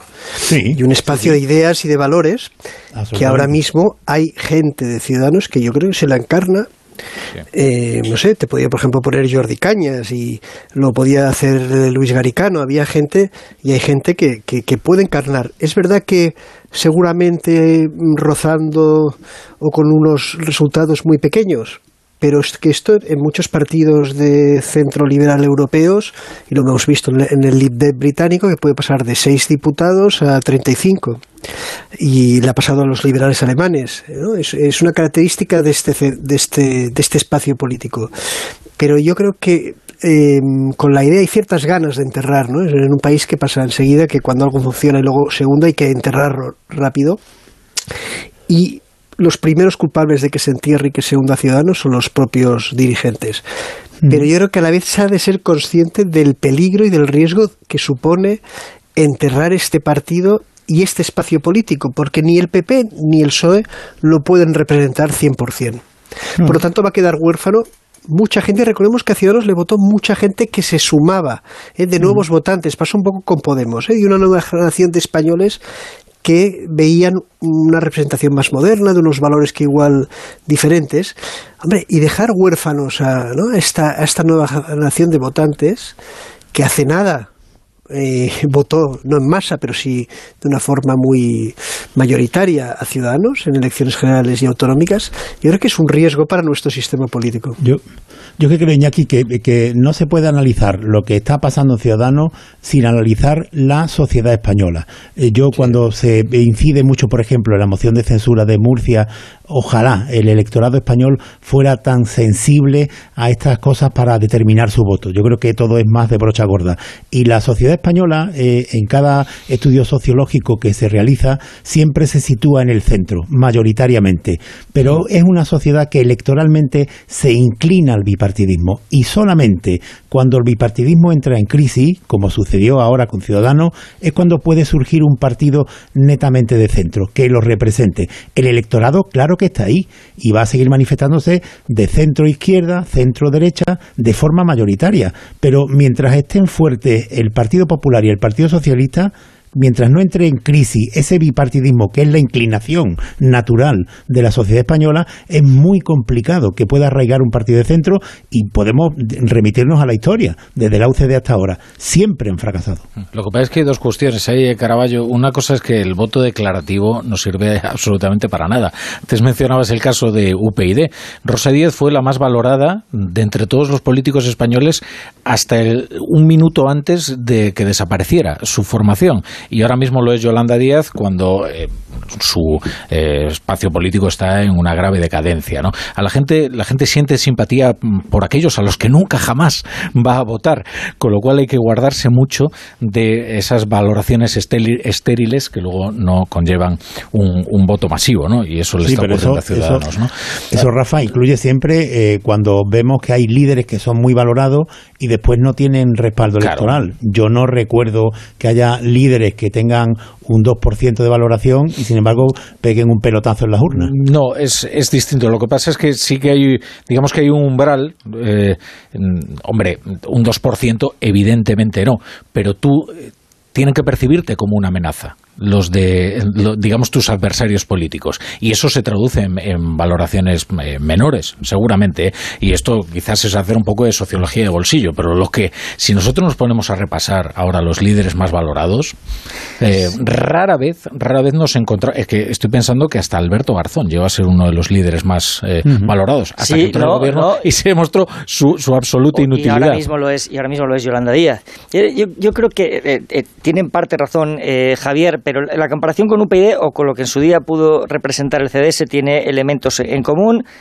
pero tiene otros elementos, el Ciudadanos tiene otros elementos excepcionales que son de hecho lo que explican que haya estado en porcentajes de voto mucho más altos que esos, que esos otros dos partidos, que haya sido primera fuerza en Cataluña, lo cual no ocurrió con ninguno de los, de los, otros, de los otros dos, o que haya sido decisivo para la conformación de gobiernos autonómicos o municipales muy importantes, lo cual tampoco ocurrió ni con el CDS ni con, ni con UPyD. La crisis de Ciudadanos se explica por sus propios errores, sí, pero se explica también por una estrategia política dirigida desde el poder a negar el espacio de la centralidad, no exactamente el del centro, sino el de la centralidad, que es donde estaba destinado Ciudadanos a jugar un papel decisivo. Y es en el momento en el que el ciudadano percibe que ese espacio de la centralidad está negado cuando Ciudadanos comienza un declive, un declive que acabó, que acabó siendo inevitable. Por eso, Joaquín, es tan peligroso poner a Sánchez como punto de referencia eh, de tu ubicación política. Y eso es lo que está haciendo Edmundo Val. Tu ubicación política no puede estar determinada por la cercanía o la lejanía de Sánchez. Eso no es lo que te convierte, ni en moderado, ni en izquierdista, ni en, ni en, el centro. Eh, hubo un tiempo en España en el que, mm, digamos, era tu disposición a transigir con la soberanía nacional lo que te convertía en moderado o radical, ¿no? Y cuanto más cercano estuvieras a determinados postulados nacionalistas o a poder pactar con los nacionalistas, eso te convertía en moderado. es un espejismo que sigue más o menos vigente. ¿eh? Claro, y da la impresión, da la impresión, por lo que dice Edmundo Val, en, que es la capacidad de pactar con Sánchez la que te convierte o no en moderado, la que te acerca o no a la centralidad. Y eso te convierte en, en enormemente vulnerable. No, no, es que de hecho el único efecto eh, el, que, tiene la presentación de la candidatura de Edmundo Val es trasladar exactamente ese mensaje, ni más ni menos, colocar ese mensaje en el debate público. Iñaki, Caraballo. Sí, aquí Adrián, Adrián Vázquez, por ejemplo, el, ¿no? el, el eurodiputado ayer está diciendo hay que pactar con el PSOE.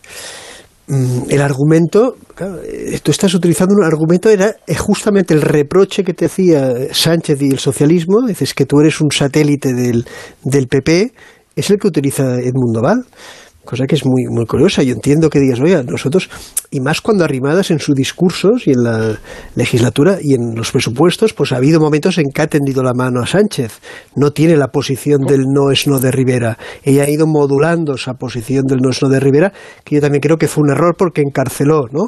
Eh, metió en una jaula eh, a, Ciudadanos, como está.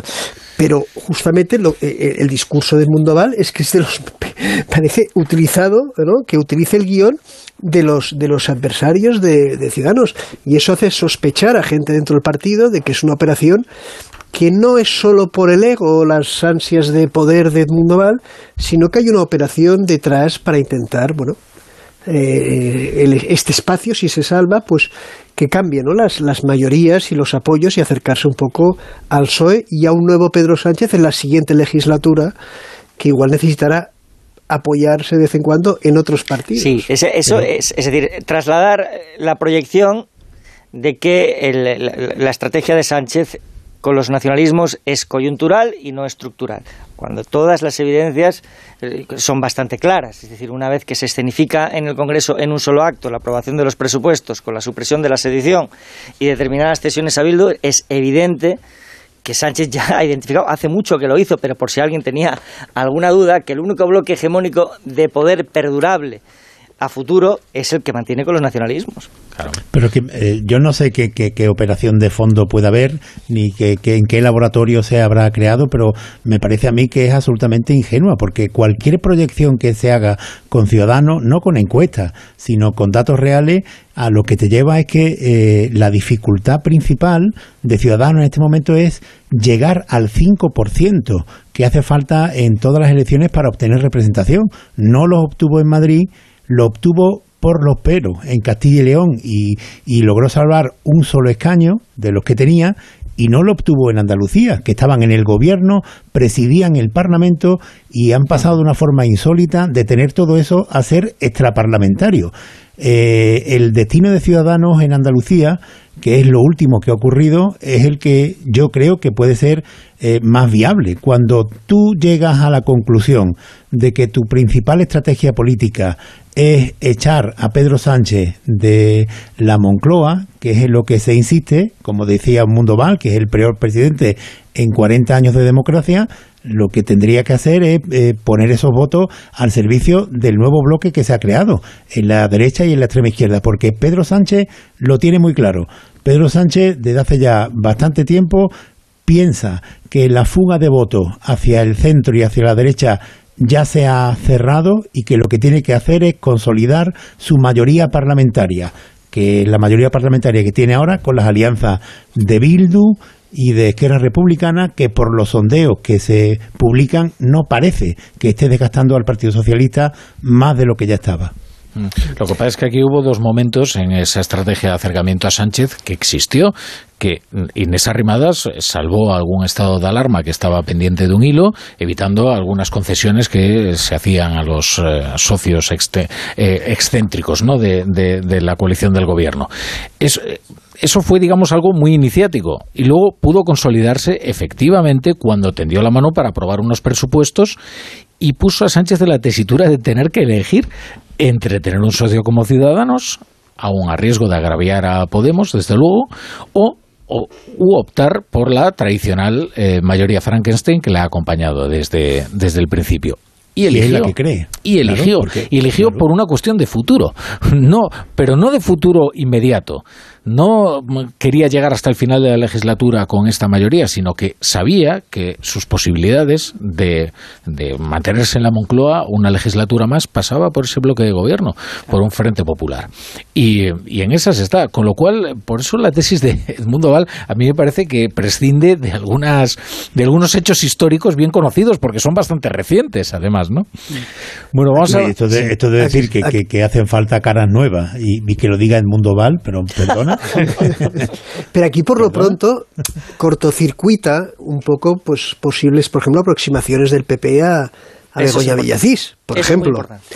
Porque al poner el centro de que no podemos ser satélite del PP, ahora el debate en el Congreso, en la Asamblea General, va a ser de no aproximarse al PP, que era una de las, tendencias naturales del partido y de algunos líderes con posibilidades.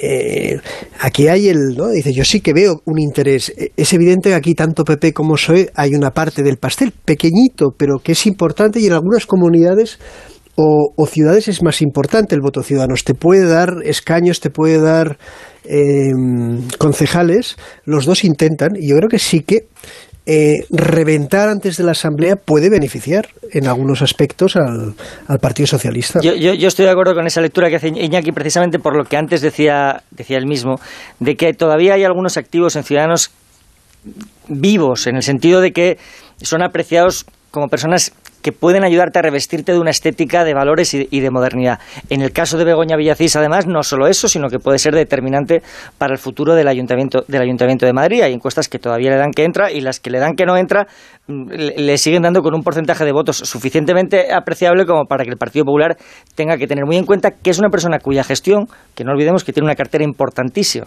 es la vicealcaldesa y la responsable de Madrid Norte, ni más ni menos.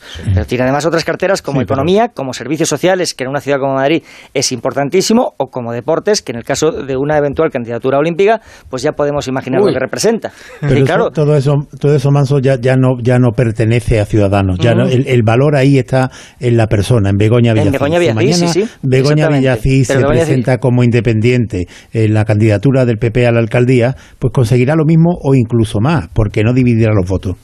No, no, sí, seguro que sí. Si la cuestión son los valores que ella encarna, o sea, lo que ella aporta, no, no sé si se puede traducir de, una de, una manera tangible en más votos u otros. Es la estética que tú proyectas de ti mismo, con ella y con otras personas. ¿eh? Bueno, que todavía no hemos hecho ninguna pausa de publicidad y hay que poner unos anuncios y seguimos debatiendo aquí en la brújula.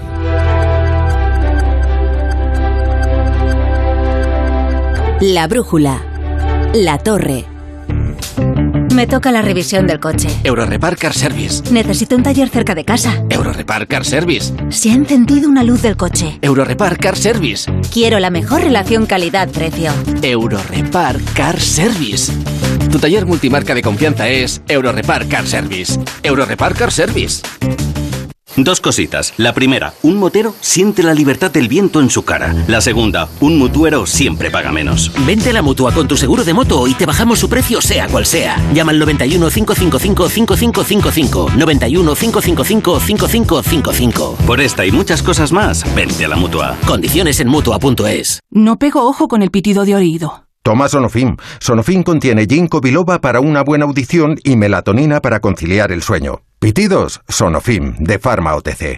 La ONCE presenta el nuevo Rascalink, el primer rasca que compras a tu vendedor de la ONCE o en un punto de venta y que se juega con el móvil. ¿Rascar mi móvil? ¿Con la foto de mi perrita Luna disfrazada de princesa? Jamás de los jamases. No, se rasca el boleto, se escanea con el móvil para jugar a uno de los tres divertidos juegos disponibles. Y si ganas un premio, tienes que llevar el boleto al punto de venta para cobrarlo. Bueno, pero a mi Luna no la rasca nadie. ¡Guapa! Nuevo Rascalink de la ONCE. Gana hasta 100.000 euros mientras juegas. A todos los que jugáis a la 11, bien jugado. Juega responsablemente y solo si eres mayor de edad. Hola, soy Rocío, locutora profesional y experta en poner voz amable, triste o indignada. Pero cuando me llega una carta de Hacienda me quedo sin palabras. Por eso soy de legalitas, porque sé que con una llamada un experto me ayuda a resolver lo que yo no domino. Hazte ya de legalitas. Y ahora por ser oyente de Onda Cero, y solo si contratas en el 91661, ahórrate un mes el primer año. Legalitas, y sigue con tu vida. Entonces, ¿con la alarma nos podemos quedar tranquilos aunque solo vengamos de vacaciones? Eso es, aunque sea una segunda vivienda. Si se detecta cualquier cosa, nosotros recibimos las señales y las imágenes. Y sobre todo, la policía también podría comprobarlas e incluso desalojar la casa. Y con la app puedes ver tu casa cuando quieras. Y si es necesario, viene un vigilante a ver si está todo bien. Protege tu hogar frente a robos y ocupaciones con la alarma de Securitas Direct. Llama ahora al 900-272-272. ¿Estás preocupado por tu colesterol? Toma citesterol. Una cápsula al día de citesterol con berberis ayuda a mantener los niveles normales de colesterol. Recuerda, citesterol. Consulta a tu farmacéutico o dietista. Disfruta de este mundial con Muebles a Dama. Armarios, colchones, sofás, todo lo que necesites lo encontrarás en Muebles a Dama. Realiza cualquier compra hasta el día de la final el 18 de diciembre y llévate gratis la caja del mundial. No te quedes fuera de juego. Visita mueblesadama.com o ven a la calle General Ricardo 190.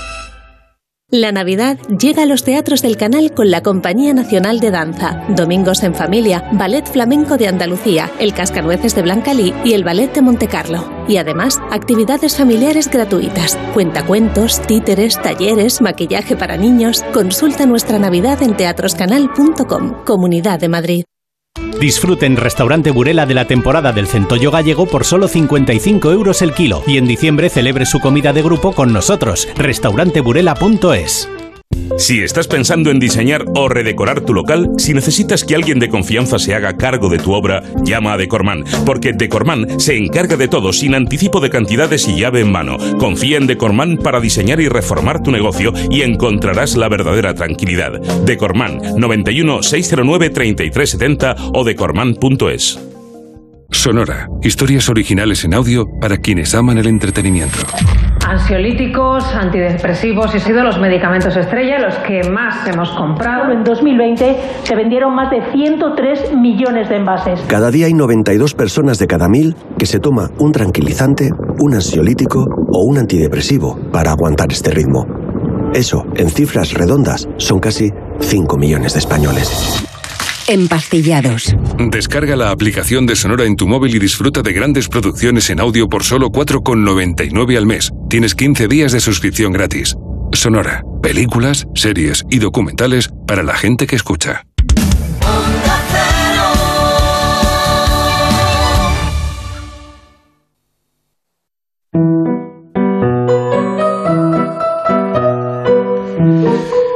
Sabemos que son tiempos de inflación y por eso Línea Directa quiere ayudarte con una oferta imbatible. Este mes, si te cambias, te bajan el precio de tu seguro de coche y tienes un todo riesgo a precio de terceros. Pues eso, una oferta imbatible. Llévatelo mejor al mejor precio, ve directo a lineadirecta.com o llama al 917-700-700. El valor de ser directo. Consulta condiciones.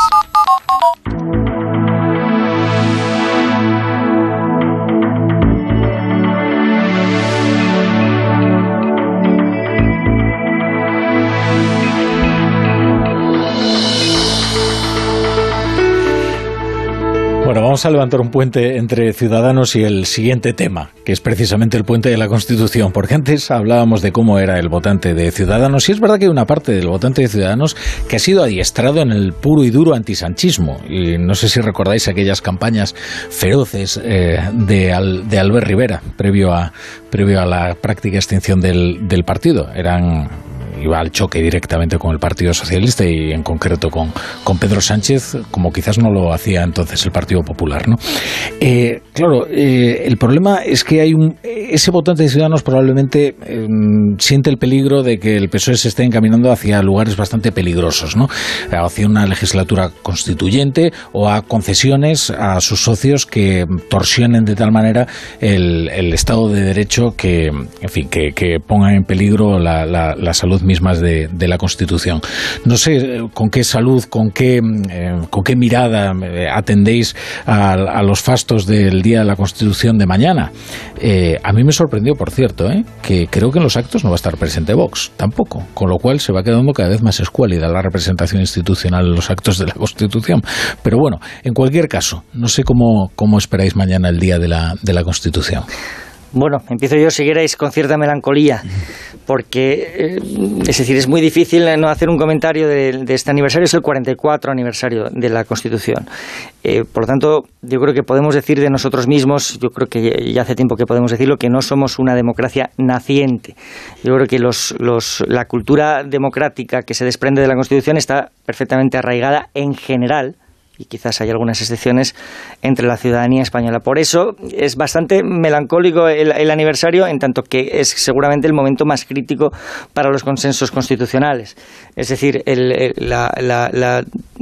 tradicional acuerdo no escrito entre los dos grandes partidos respecto de las amenazas para, para, los equilibrios democráticos hace tiempo que está roto y es muy difícil, como tú has venido señalando, no temer que, la, que el próximo aniversario de la Constitución, que se produce, sería ya en diciembre del año que viene, por lo tanto eh, puede ser en periodo electoral, preelectoral, pero más o menos eh, ya en las próximas generales, no se produzca en vísperas de, de unas elecciones que sea como sea, como se convoquen, tienen un cierto carácter plebiscitario, porque las alianzas de Sánchez ya se sabe cuáles van a ser. Y es muy difícil no mantener, eh, es muy difícil mantener esas alianzas en el, en el tiempo sin que tarde o temprano acaben abocando a una reforma del diseño territorial del Estado. Y todo apunta en ese sentido, es decir, el, que, que el señor Campo o esta señora hmm. Díez hayan terminado en el Tribunal Constitucional, si, si no hubiesen sido esos nombres, habrían sido otros del mismo carácter obediente, apunta en un único sentido, que es que el control, el control de legalidad, la última ratio decisoria esté completamente bajo control para una operación de esta naturaleza. Hmm. Iñaki. Yo creo que es mm, lo que queda en evidencia, y hablando del de, ex exministro Campo y futuro miembro del, del Constitucional, él lo dijo, un proceso constituyente, estamos mm. ante un proceso constituyente y yo creo que todos los pasos de, del PSOE y de, y de Sánchez con sus aliados van hacia aquí. Es la primera vez que una alianza de gobierno en España pues tiene como objetivo y lo han dicho ellos abiertamente, la demolición de lo que han llamado como el régimen del 78. Por lo tanto, es una constitución, eh, la que se celebra mañana, que está o amenazada o como mínimo puesta en duda y que hay una voluntad de, de, reformarla y de, y, de, y de cambiarla. Por lo tanto, es un, es un aniversario, no sé si melancólico o, tenebroso. Caraballo. A ver, bueno, en el aniversario lo, lo, primero que se olvida en una democracia, y esto eh, parece que en España ha ocurrido en los 44 años que han transcurrido desde la aprobación de la Constitución, es que las libertades hay que pelearlas todos los días.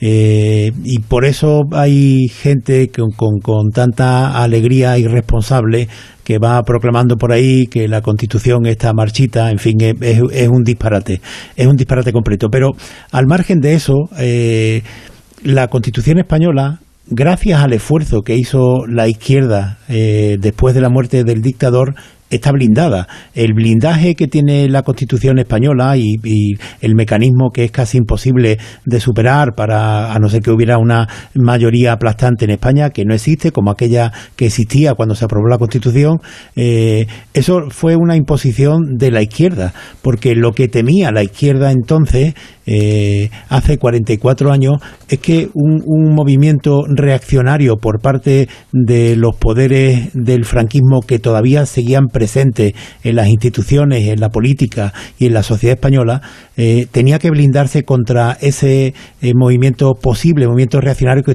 quisiera tumbar la Constitución. Con el paso de los años, lo curioso es que esos movimientos reaccionarios que atentan contra la Constitución no vienen de la extrema derecha, sino que vienen de la extrema izquierda. Pero la Constitución sigue exactamente igual de blindada. Hmm. Y mañana, para la inmensa mayoría de los españoles, es un día de fiesta, sin más y con esa normalidad tenemos que ver la Constitución y luego descender a la trifulca política, pero celebrar la fiesta con la tranquilidad de que esta Constitución no la van a, demoler ni la van a tumbar aquellos que vienen proclamando desde hace mucho que el régimen del 78 es un régimen franquista y que está finiquitado. Eh, claro, sí, sí, yo, yo, está muy bien, ¿eh? y la verdad es que en esta vida no hay nada mejor que ser optimista, Javier, y, yo lo, celebraré, lo celebraré si quieres contigo. Es verdad que quienes, quienes proclaman eh, la, caducidad del régimen del 78 que, que, son, que, son, que, son movimientos políticos que se han opuesto a la misma pues desde el momento fundacional, ahora forman parte determinante de la mayoría de gobierno. Con lo cual, hombre, una cierta prevención como mínimo yo creo que hay que, que, hay que tener. Es decir, eh, eso es lo que es insólito. Es decir, que forme parte de la mayoría de gobierno quien se opone a la vigencia de la Constitución. Luego, además, es verdad que hay una mayoría reforzada que protege a la Constitución, pero también hay formas de hacer saltar algunos cerrojos. ¿eh? Vosotros sois muy jóvenes y no os acordaréis de un jefe de gabinete que hubo en el gobierno eh, que se llamaba Iván Redondo. Eh, eran tiempos remotos, ¿no? Pero Iván Redondo sentía una cierta fascinación por el proceso que se había abierto en Chile. En Chile fue primero la necesidad que la oferta. Es decir, los chilenos acudieron a un referéndum para mm, saber si querían una legislatura constituyente o eh, querían abrir lo que aquí se llama eh, de forma eh, terriblemente tópica el melón constitucional. No se sabía exactamente para qué, pero se creó la necesidad de reformar una constitución mediante un referéndum. Muchas veces hemos escuchado Iván Redondo esa formulación, que aquel que prometa un referéndum en la próxima legislatura acerca de una posible reforma constitucional, sea cual sea el sentido de esa reforma, que eso da igual, eh, eh, el que lleve esa iniciativa eh, tendrá mucho ganado en las elecciones. Esta era su teoría. es, verdad Que, es verdad que, que la emoción ciudadana desde entonces ha cambiado mucho, bueno, ha cambiado mucho en todo el mundo y yo creo que la pandemia ha tenido mucho que ver, sin ir más lejos en Chile, ya hemos visto cuál ha sido el resultado ah. del, referéndum del referéndum eh, constitucional, pero sí es cierto que Iván Redondo repetía eso sin cesar. fíjate lo interesante del caso de Chile. Tú preguntas, ¿usted quiere reformar la Constitución? Y inevitablemente una mayoría proyectando sus deseos sobre la nueva constitución dice sí, desde luego que sí. En cuanto tú sustancias eso, en una constitución nueva, claro, la mayoría se siente defraudada, porque efectivamente sus deseos no están ahí contemplados. Si tú en España dices, ¿quiere usted reformar la constitución? Te sale una mayoría no abrumadora, apabullante, porque desde el carlista hasta el aberchale te va a decir que sí, evidentemente. Unos porque querrían recuperar las competencias cedidas a las autonomías y hacer un Estado jacobino y centralista, y otros, sin embargo, porque lo que querrían directamente es poder disgregar el Estado en diferentes cantones. Sí, pero, pero te dirían todos que sí, ¿eh? y luego ya el problema es qué hacemos con la convivencia una vez tú has instalado a la población española en ese humor, ese humor de enfrentamiento, ese humor en el que las convenciones democráticas están todas en cuestión. Pero aquí, por ejemplo, eh, el otro día lo comentábamos en la tertulia, ¿no? Eh, un artículo que yo creo que es significativo que estaba escrito después de que, escribiste tú, Rafa, de, sobre el, inevitable referéndum, el de Juanjo López Burniol, ¿no? La vanguardia, Juanjo López Burniol, una persona que participó en la redacción del, del editorial conjunto de la prensa catalana del Estatut y que, bueno, que él daba lo lamentaba, curiosamente ahora, daba por hecho de que, eh, de que Sánchez avanzaba hacia un referéndum de autodeterminación, de encaje de, una de encaje de Cataluña en una nueva realidad constitucional. Esto se, se daba hecho. Y también hemos de ser conscientes, por ejemplo, que hay en autonomías y en sectores de la población donde ha calado la idea de que esta constitución es una especie de cerrojo para sus aspiraciones. ¿No? en, bueno, eh, sin ir más lejos, en Cataluña, donde se votó masivamente a la Constitución, después del proceso independentista, de los discursos tanto de la izquierda como del soberanismo, ha calado esta idea de que la Constitución es más un problema que una solución. Y yo sí que creo que, que una de las victorias del proceso independentista catalán a través de Pedro Sánchez es trasladar esta idea, ¿no? lo que sería el proceso español, el proceso español, que es una idea de, de, eh, buscar una división y de buscar cambios a la brusca, cambios, porque tú la, Constitución la puedes reformar, en efecto, pero para eso necesitas grandes consensos. Y yo creo que Sánchez está en un cambio, una redefinición de, de lo que es el, el, Estado, el Estado español, el Estado de las autonomías, hacia una un modelo más confederal, eso en el horizonte, y para ahí pasan por, un, por una consulta inevitable, que seguramente no será independencia sí e independencia no, pero sí que dará al, al nacionalismo lo que siempre ha querido, que es una la, la, la, soberanía, la soberanía para decidir.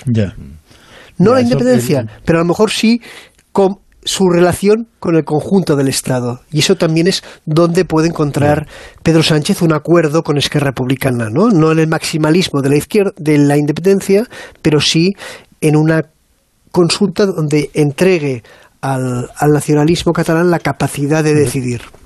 A ver, la simetría en el Estado autonómico español ha existido casi desde el origen desde el principio, casi no, desde el principio, y todavía estaba proyectada hacia mucho más y no llega a existir aquel referéndum andaluz que, que, eh, dinamitó el, modelo territorial que había, con dos autonomías prevalentes, País Vasco y Cataluña, y el resto una autonomía mucho más reducida. Eh, pero la simetría, a pesar de aquello, eh, a pesar del famoso café para todo, la simetría existe y la, los gobiernos y las autonomías que tú ves ahora en el País Vasco y en Cataluña, si te fijas simplemente con la asistencia de una policía autonómica, eh, pues eh, eso no se da en ninguna otra. Andalucía tiene también las mismas competencias para una policía autonómica, pero no se ha desarrollado porque no se ha querido desarrollar, porque nunca se ha cedido el poder suficiente a Andalucía para que tenga unos mozos de escuadra o una chain. O sea que la simetría está ya ahí. El Estado confederal es sencillamente imposible. O sea, no, no, no cabe en la Constitución un Estado federal y para que eso fuera, un, vamos, que un Estado confederal ya eh, es contrario, es, contrario a la propia eh, Constitución, no, no, no caben esos dos conceptos. Confederal, confederación no puede haber en España nunca, en esta España. Y para cambiar eso habría que cambiar la Constitución, que como decía antes, es bastante imposible. ¿Qué es lo que esto que decía Manso que, que se puede que se puede temer ahora? Pues que eh, con el control del Tribunal Constitucional, el gobierno de Pedro Sánchez, en el caso de que ganara las próximas elecciones y se prolongara hasta una nueva legislatura, pues empiece a aprobar algunas leyes como o la reforma de, la, derogación de, la sedición, que, que eh, eh, a mí me alarma, pero que bueno, que, que en la Constitución hay otros artículos por encima, como el 155, pero que empiece a, derogar algunos, eh, algunas leyes que, incomodan al independentismo catalán o al independentismo vasco y que después con el Tribunal Constitucional controlado pues le dé la aceptación. Esto, esto es lo que se está diciendo de reforma encubierta de la Constitución. Pero claro, no, no estamos hablando de lo fundamental. Yo cuando me refiero, cuando digo que, que la eh, Constitución se ha blindado, me refiero, por ejemplo, al modelo de Estado. Eso no se puede cambiar. Yo aquí estoy más con lo que decía Rafa, es decir, que por la vía de los hechos se, pueden se puede superar la letra de, determinados, preceptos, de determinados preceptos jurídicos. Es decir, si vamos a poner para el caso una cosa que es creíble, que es que se plantee una reforma del Estatuto de Cataluña eh, por la que se recupere el Poder Judicial propio que fue declarado inconstitucional en su día. Es verdad que el vicio de inconstitucionalidad que declaró en su momento el Tribunal de Garantías es un vicio superable. Es decir, con una reforma de la ley orgánica y una reforma del estatuto podría recuperarse y, con un tribunal constitucional fin, ni más ni menos. Hombre, yo creo que una comunidad autónoma que, que, gobierna su propio poder judicial perdóname, pero eso es un Estado confederal de facto. Es decir, porque no hay mayor expresión de la soberanía mm. que, el ejercicio del Poder Judicial. Claro. Mm.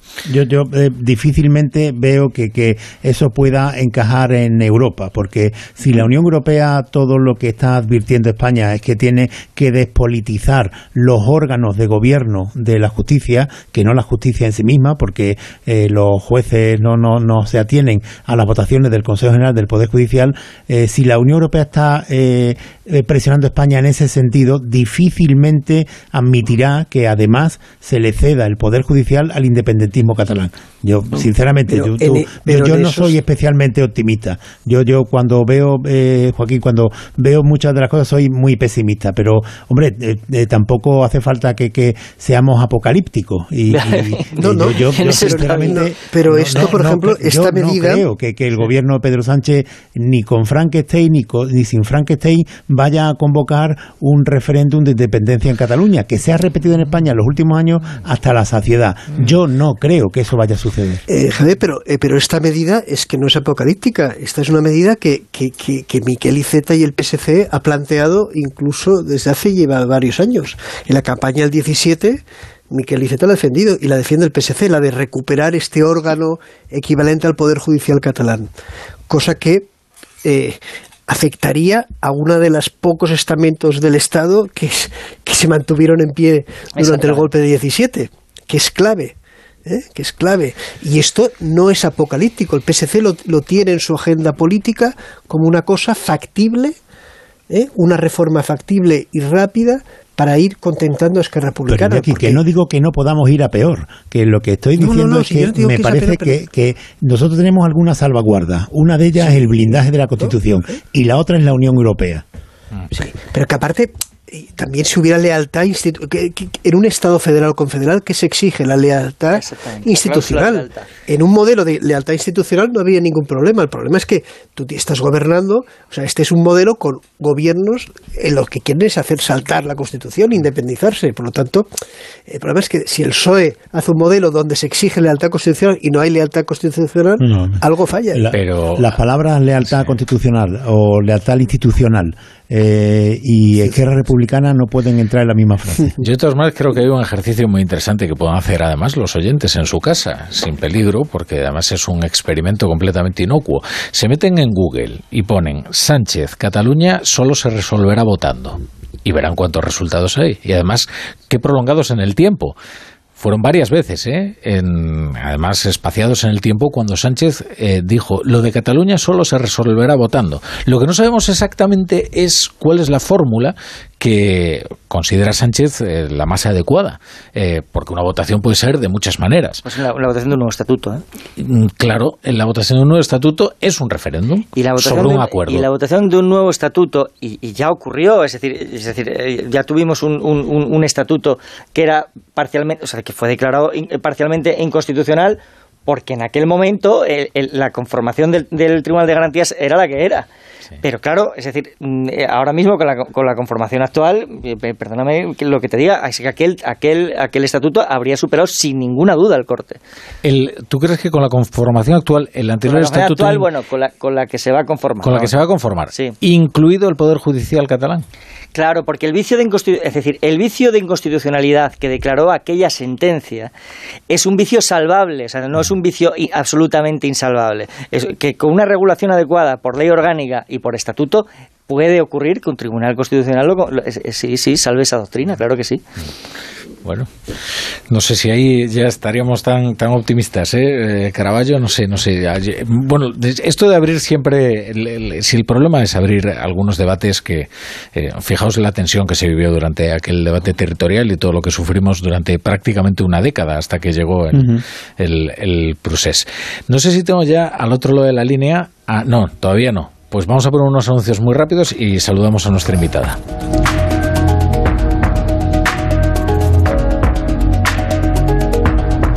La brújula. La torre. No pego ojo con el pitido de oído. Toma Sonofim. Sonofim contiene ginkgo biloba para una buena audición y melatonina para conciliar el sueño. Pitidos, Sonofim, de Pharma OTC. Cecchini es el vermut artesano y tradicional de Madrid. El vermut de toda la vida con la calidad y sabor de siempre. Pídelo en tu bar o terraza preferidos, de grifo o botella. También puedes comprarlo en las tiendas de tu barrio y en vermutcecchini.com. Su sabor te conquistará. Vermut Cecchini, tu vermut. Genera diferentes espacios en tu casa con paredes de pladur y casonetos Dierre en Bricolaje Moraleja. El mayor stock y variedad en perfiles, aislantes y placas de pladur de todo Madrid. Precios inmejorables. Bricoferta. Placa de pladur 2,60 metro cuadrado. Casoneto metálico Dierre 89 euros. Bricolaje Moraleja. En Getafe, calle Galileo Galilei 14. Bricomoraleja.com. ¿Sabías que en los años 90 ya existía la radio a la carta? Onda Cero fue precursora del podcast. Ofrecía a los oyentes la posibilidad de poder volver a escuchar cualquier hora de la programación. Desde el servicio de atención al oyente se enviaban grabaciones en cinta cassette previa petición con un coste de mil pesetas por cinta. Esta y otras anécdotas se pueden escuchar en la sección de más de uno Historias de la radio. Si no escuchaste el programa o quieres volver a escuchar cualquier sección a la carta, entra en la web y en la app de Onda Cero. No te pierdas nada. Onda Cero tu radio. Lugares interesantes y misteriosos. Ahí están esos castillos encantados. En esta cueva se halla un fresco que fue realizado por los caballeros de la Orden del Temple. Es un sitio espectacular donde nos pasaron cosas muy raras que ya contaremos. Sucesos extraños, experiencias inquietantes. Hablamos de una realidad terrible, los asesinos hipnoprogramados. Yo creo que la explicación real nunca la sabremos. Siempre han sostenido que el gobierno ocultaba algo. El Colegio Invisible, Lorenzo Fernández Bueno y Laura Falcó. Los jueves a la una y media de la madrugada y siempre que quieras en la web y en la app de Onda Cero. Te mereces esta radio. Onda Cero, tu radio.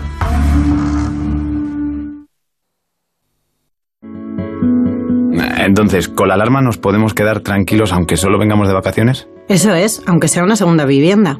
Si se detecta cualquier cosa, nosotros recibimos las señales y las imágenes. Y sobre todo, la policía también podría comprobarlas, e incluso desalojar la casa. Y con la app puedes ver tu casa cuando quieras. Y si es necesario, viene un vigilante a ver si está todo bien. Protege tu hogar frente a robos y ocupaciones con la alarma de Securitas Direct. Llama ahora al 900-272-272. En Onda Cero, La Brújula, Rafa La Torre. A las 11 y 8, las 18 en Canarias, estamos en la tertulia de la Brújula, en Onda Cero, con Javier Caraballo, con Joaquín Manso, con Iñaki Ayacuría, y ya les anunciaba que íbamos a sumar otra voz a esta conversación. Es Eva Potcheva, es eurodiputada de Ciudadanos, precisamente, y es vicepresidenta del Comité de Economía del Parlamento Europeo. Eh, señora diputada, ¿qué tal? Buenas, buenas noches. Muy buenas noches. Eh, permítame que haga una introducción a los, a los oyentes para que sepan por qué, por qué le hemos llamado. Que es que hemos sufrido un cierto respingo hoy cuando supimos de la respuesta que le había dado la Comisión Europea a una carta que usted había enviado interesándose por la opinión que tenía la Comisión Europea acerca de la reforma de las pensiones. Y lo que responde la Comisión es que España se podría quedar sin fondos europeos en caso de eh, incumplir los parámetros eh, marcados por la Unión. no sé si lo he resumido de manera correcta o, hace falta precisar algo más? Sí, sí, así es. Ah, hace unas semanas envié una pregunta parlamentaria a la Comisión Europea em, porque justo en octubre, eh, como sabemos todos, pues el Gobierno anunciaba una subida indiscriminada a todas las pensiones, un 8,5% en el año que viene y además que veíamos que la reforma del sistema de pensiones que tenemos pendientes en España desde hace, yo diría, décadas, pues no, no se acaba de realizar, ¿no? Y el gobierno, de hecho, en su plan que había presentado a la Comisión Europea, su plan de recuperación y resiliencia para obtener fondos europeos, se había comprometido a realizar dicha, dicha reforma. Mm. Entonces envié esta pregunta a la Comisión Europea y hace unos días eh, llegó la respuesta. Y la respuesta básicamente lo que nos dice es que la Comisión efectivamente eh, ya en, su momento advirtió al Gobierno que está preocupada por la sostenibilidad fiscal del sistema de pensiones y que esto mm, podría suponer una desviación importante presupuestaria. Y, que entonces, que bueno, em, pues cuando el gobierno pida el siguiente pago de los fondos de recuperación, que sería el, cuarto, pues la comisión ya evaluaría eh, si esta reforma se ha producido o no y si no es el caso, pues no solamente suspendería parcialmente el pago, sino si eh, después de seis meses, si el gobierno todavía no ha tomado las medidas necesarias, que garanticen el cumplimiento de, de, esta, de esta reforma, pues ah, básicamente se reduciría proporcionalmente el importe total de la contribución mm. financiera ah, por parte de los fondos ah, de recuperación. Eh, por concretar, lo que, lo que preocupa en, en, la Unión Europea sobre todo es esta subida sin precedentes eh, del 8,5% de, de las pensiones o mm, también otros aspectos de la reforma que prepara el, el Ministerio de Escriba. Em, es una combinación de, los dos aspectos. Por una parte, em, es una, la reforma del sistema de, las pensiones ha sido demandado por la Comisión Europea desde hace muchísimo tiempo en el marco del semestre europeo.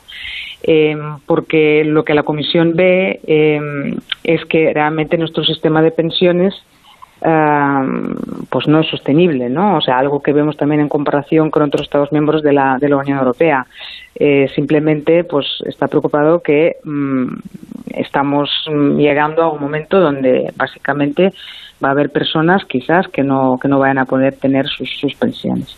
Y mm. por otra parte, en este marco se, se digamos se inscribe también esta subida muy generalizada y, muy alta ¿no? de las pensiones y además con una reforma que ya anunció el año pasado el ministro Escribá que yo la verdad es que no es una reforma no es un, es un parche un poco de, del sistema de pensiones porque lo que dice es que se suben las cotizaciones un 0,6% um, hasta el 2032 y después ya veremos lo que pasa.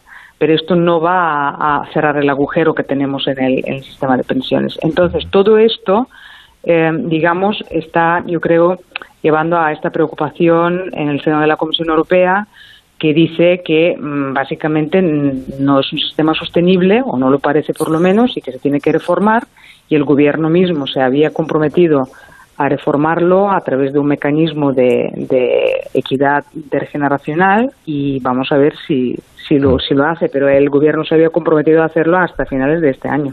lo cierto es, que en España solo Ciudadanos se ha atrevido a defender la impertinencia de, de, esta subida tan enorme de las, eh, de las pensiones. El resto de los partidos, desde luego, no, prefieren no, no meterse con un cuerpo electoral, digamos, tan vigoroso como el de los pensionistas, ¿no? Sí, sí, esto parece. Em, nosotros, la verdad, sí, es verdad, es, es, es una verdad un poco incómoda, ¿no? Porque eh, no es fácil decir a la gente que, que, no podemos tener una subida de las pensiones de tal manera. Lo que pasa es que nosotros también, lo que nos hemos dado cuenta, también hablando, nosotros a nosotros también nos votan pensionistas ¿eh? y hablando con muchos de ellos, pues, lo que nos hemos dado cuenta es que ellos pues están también muy preocupados por el futuro de sus hijos, de sus nietos y mm, la verdad es que ahora sostener que esto que esta subida de las pensiones va a resolver un problema y no va a hipotecar el futuro de los jóvenes, pues tampoco resuelve nada y, la verdad es que es muy peligroso para el futuro de, las futuras generaciones. Mm.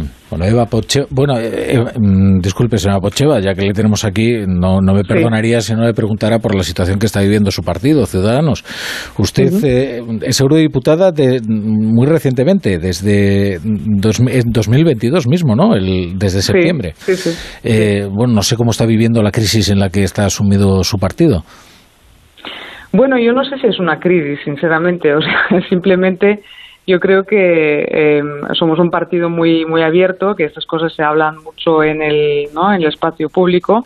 Es un partido donde tenemos uh, primarias, donde los candidatos se eligen en primarias y hay uh, puede haber distintas candidaturas pero a mí la verdad es que este proceso de refundación que estamos haciendo me, me da mucha, mucha esperanza. Yo creo que se está haciendo muy bien y estoy segura que, que, vamos a culminarlo en, en, algo muy positivo. Claro, pues si le pregunto si es usted de Arrimadas o de Val. Mm. Soy de Ciudadanos y la verdad es que tenemos y los dos son son son personas muy muy válidas y los conozco a los dos, los dos son amigos y estoy segura que al final vamos a tener ah, una candidatura muy buena o varias que, que no pasa absolutamente nada y, y que y, que vamos a culminar este proceso en algo muy positivo para el partido y sobre todo para el país porque al fin y al cabo los partidos son un instrumento ¿no? para, para hacer política, para, para mejorar las cosas. Ahora, Eva Pocheva, eurodiputada de Ciudadanos, vicepresidente del Comité de Economía del Parlamento Europeo, gracias por estar hoy en, en La Brújula. Muchísimas gracias a ustedes. Eh, empezábamos hablando de ciudadanos y de los problemas que, tienen internos y de la división, pero lo que sí hay que reconocerle es que al menos tiene la valentía o tiene tan poco que perder que se ha atrevido a poner sobre la mesa una cuestión que es verdaderamente incómoda para cualquier partido, ¿eh?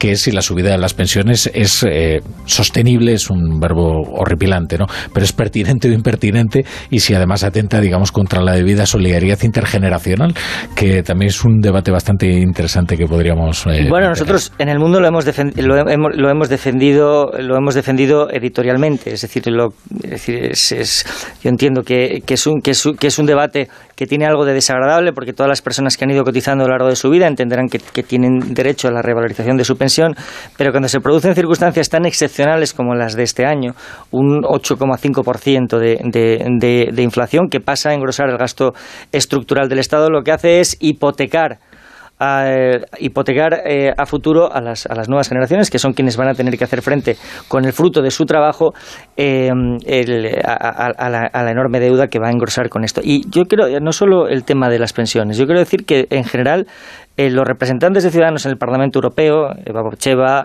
Bauzá, Maite Pagaza, eh, Luis Garicano cuando, cuando estaba, en general se han significado por hacer eh, un trabajo eh, muy valiente y muy productivo, lo que no era ni mucho menos habitual entre los eurodiputados, entre los eurodiputados españoles, que solían ser eurodiputados, con mucha frecuencia eran eurodiputados silentes. Aquí, al contrario, han sido tremendamente activos. A eso ha contribuido otro, otra de las cuestiones que, que, oye, que está en juego con la desaparición de Ciudadanos. Resulta que era el grupo mayoritario en ALDE en el Grupo Liberal Europeo. los, liberales españoles eran los mayores representantes del Grupo Liberal Europeo, que era el grupo que aquí sí hacía de bisagra entre los dos, entre los dos grandes grupos, por lo tanto tenían un enorme peso en el proceso de toma de decisiones en, el Parlamento y en la Comisión Europea. Mm. Sí, sí, estamos de acuerdo. Lo de Ciudadanos es una pena. Y, mm. los eurodiputados de, de, UPyD también eran eh, muy laboriosos. Y, y, en fin, pero eh, que eso no, no, no eh, quita nada de, del diagnóstico que hacíamos sobre el futuro de, de Ciudadanos político y electoral que está finiquitado, absolutamente finiquitado. Y es una pena, sí. Sí, no, si la pena es la enorme pericia técnica que tenían algunos de ellos, que es algo que nosotros generalmente, mira, lo, lo que tienen los diputados desde luego, es una disciplina muy férrea, son gente que sabe perfectamente eh, ubicarse, pero la pericia técnica, oye, cuidado, empieza a escasear bastante, ¿eh? Y, mm, en, fin, no vamos a remitirnos ahora al tema este de la ley del sí es sí de nuevo, pero hemos visto aquí algunas lagunas en las que yo creo que son poco aceptables en un legislador. Oye, en este mismo estudio, ¿eh? en este mismo estudio, Pachi López hizo una exposición de la... No, no, no, fue, perdón, en Más vale tarde, en Más vale tarde en la sexta. Una exposición de la retroactividad eh, que, que, es sonrojante para, para, un legislador, ¿eh? sonrojante. Claro, pero lo bueno que ha tenido, aunque haya sido efímero, Ciudadanos como antes UPyD, es la incorporación a la política de gente que venía de fuera y que tenía una cualificación profesional muy elevada. Y, habéis citado algunos, Luis Garicano, Sosa Wagner, eh, Maite Pagaza, pues eh, todos estos nombres que, que, conocemos muy bien eh, no tenían nada que ver con, con, la, con la historia política de, la gente que llega porque está en el partido desde que empezaron en juventudes y ese aire nuevo que, que, aportaron estos partidos políticos, el problema es que ha durado muy poco, pero cuando llega ese aire nuevo a la política se agradece muchísimo, claro. Y permíteme que reivindique que no ha sido tan efímero, porque empezó en el 2006, ¿eh? porque uno de los errores de, de, de, a veces cansar a Ciudadanos que parece que, que, empezó cuando entró en, la, en el 2015 en la política española. Antes ya estaba, hizo su su, se funda, sí, bueno, se funda las elecciones cuando entra eh, con tres diputados es el 2006. Sí. Eh, y el tema de las pensiones, yo quería decir una cosa que a mí sí que hablamos de las pensiones, el problema de España es que hay pensiones que, que, que, que, se deben actualizar y subir porque son bajísimas. Hay muchos jubilados que, que, con dificultades, sobre todo en las grandes ciudades, en Barcelona y en Madrid, y en las ciudades donde hay los alquileres, los, la vivienda es muy cara, no, no, no les da ni para pagar. Y hay otras pensiones que están muy bien, ¿no? que, que son dignas. Y este es un problema que que igual se tiene que, presentar con una forma más selectiva. Y luego hay la gran anomalía que estamos viendo que muchos pensionistas cobran mucho más que asalariados y esto se está creando una brecha, ¿no? una discriminación con, con, una parte de la población joven que se incorpora al trabajo. El otro día salía ¿no? las dificultades de muchos jóvenes para cobrar mil euros al mes que también demuestra un, un fallo del sistema. Es una injusticia, es decir, las cotizaciones de esos jóvenes a los que se estaba refiriendo se disparó un 45%, el número de jóvenes que no pueden alcanzar los, los, de menores de 29 años que no pueden alcanzar los 1.000 euros al mes. Y esas cotizaciones, las cotizaciones que están pagando esos jóvenes, están contribuyendo a pagar la pensión de personas que cobran, que a partir del 1 de enero van a cobrar más de 3.000 euros al mes en los casos de las más altas y a lo mejor ya tienen la vivienda pagada. Entonces, eso es una injusticia generacional notoria.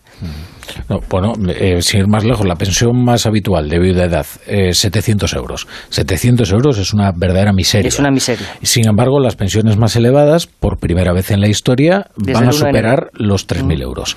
Eh, claro, es que hay una disfunción, sobre todo porque cuando tú subes un 8,5%, al final la partida mayor se ha llevado a las pensiones más elevadas. Eso, eso, hicimos el cálculo y prácticamente en, las dos terceras partes del gasto se va a, a las pensiones que están por encima del salario medio. Claro. Y ahí había una solución que no sé cuál sería el encaje legal, desde luego, pero es, oiga, suba usted no un 8%, un 15% a las pensiones más bajas o un 20% y, y, sin embargo menos las pensiones más elevadas. Nuestros vecinos, nuestros vecinos portugueses, es decir, establecieron una, una serie de límites. En, en ninguno de los casos, ni siquiera las más bajas, suben conforme, conforme a la inflación, pero suben más las bajas que las altas, desde luego, claro. El, aumento exponencial del gasto en, la, de las pensiones con respecto al PIB lo, ha dicho la Comisión Europea, pero también lo había dicho antes el Banco de España, el Fondo Monetario Internacional, un montón de organismos. Y hoy lo que dice literalmente ese informe que, que mencionabais de, de, la, de la Unión Europea es que eliminar los elementos de sostenibilidad y de ajuste de la reforma de 2013 alimenta el riesgo a los perceptores de hoy a expensa de las futuras generaciones. Y esto es así. Eh, lo que se está haciendo es eh, contentar a los perceptores de hoy, que muchas veces eh, podemos pensar que son pensiones muy bajas, que está bien que suban, pero desde luego se está arriesgando más para los que tengan la ilusión de cobrar una pensión cuando les llegue la jubilación. Estoy a punto de decir la vana ilusión. La vana ilusión. La vana ilusión, desde luego. Oye, Caraballo, eh, vamos a ver. Convence, por favor, al alcalde de León de que Sevilla es la ciudad ideal para albergar la Agencia Española del Espacio. Bueno, yo es que eh, creo que, las razones del alcalde de León, como le ocurre también a, al presidente de Aragón, Javier Lambán, no, no van por ahí, sino, eh, a ver, esta legislatura comienza con un discurso de Pedro Sánchez, eh, la investidura, diciendo que le preocupa muchísimo lo hmm. que está ocurriendo con la despoblación en España, la España vacía, que a, a Sergio del Molino le, le, molesta mucho que se diga vaciada, la España vacía, y que va, va a hacer algunas, eh, eh, algunas políticas para compensarlo, al margen de, infraestructuras y otras, la descentralización de algunos organismos oficiales del Estado por, por España.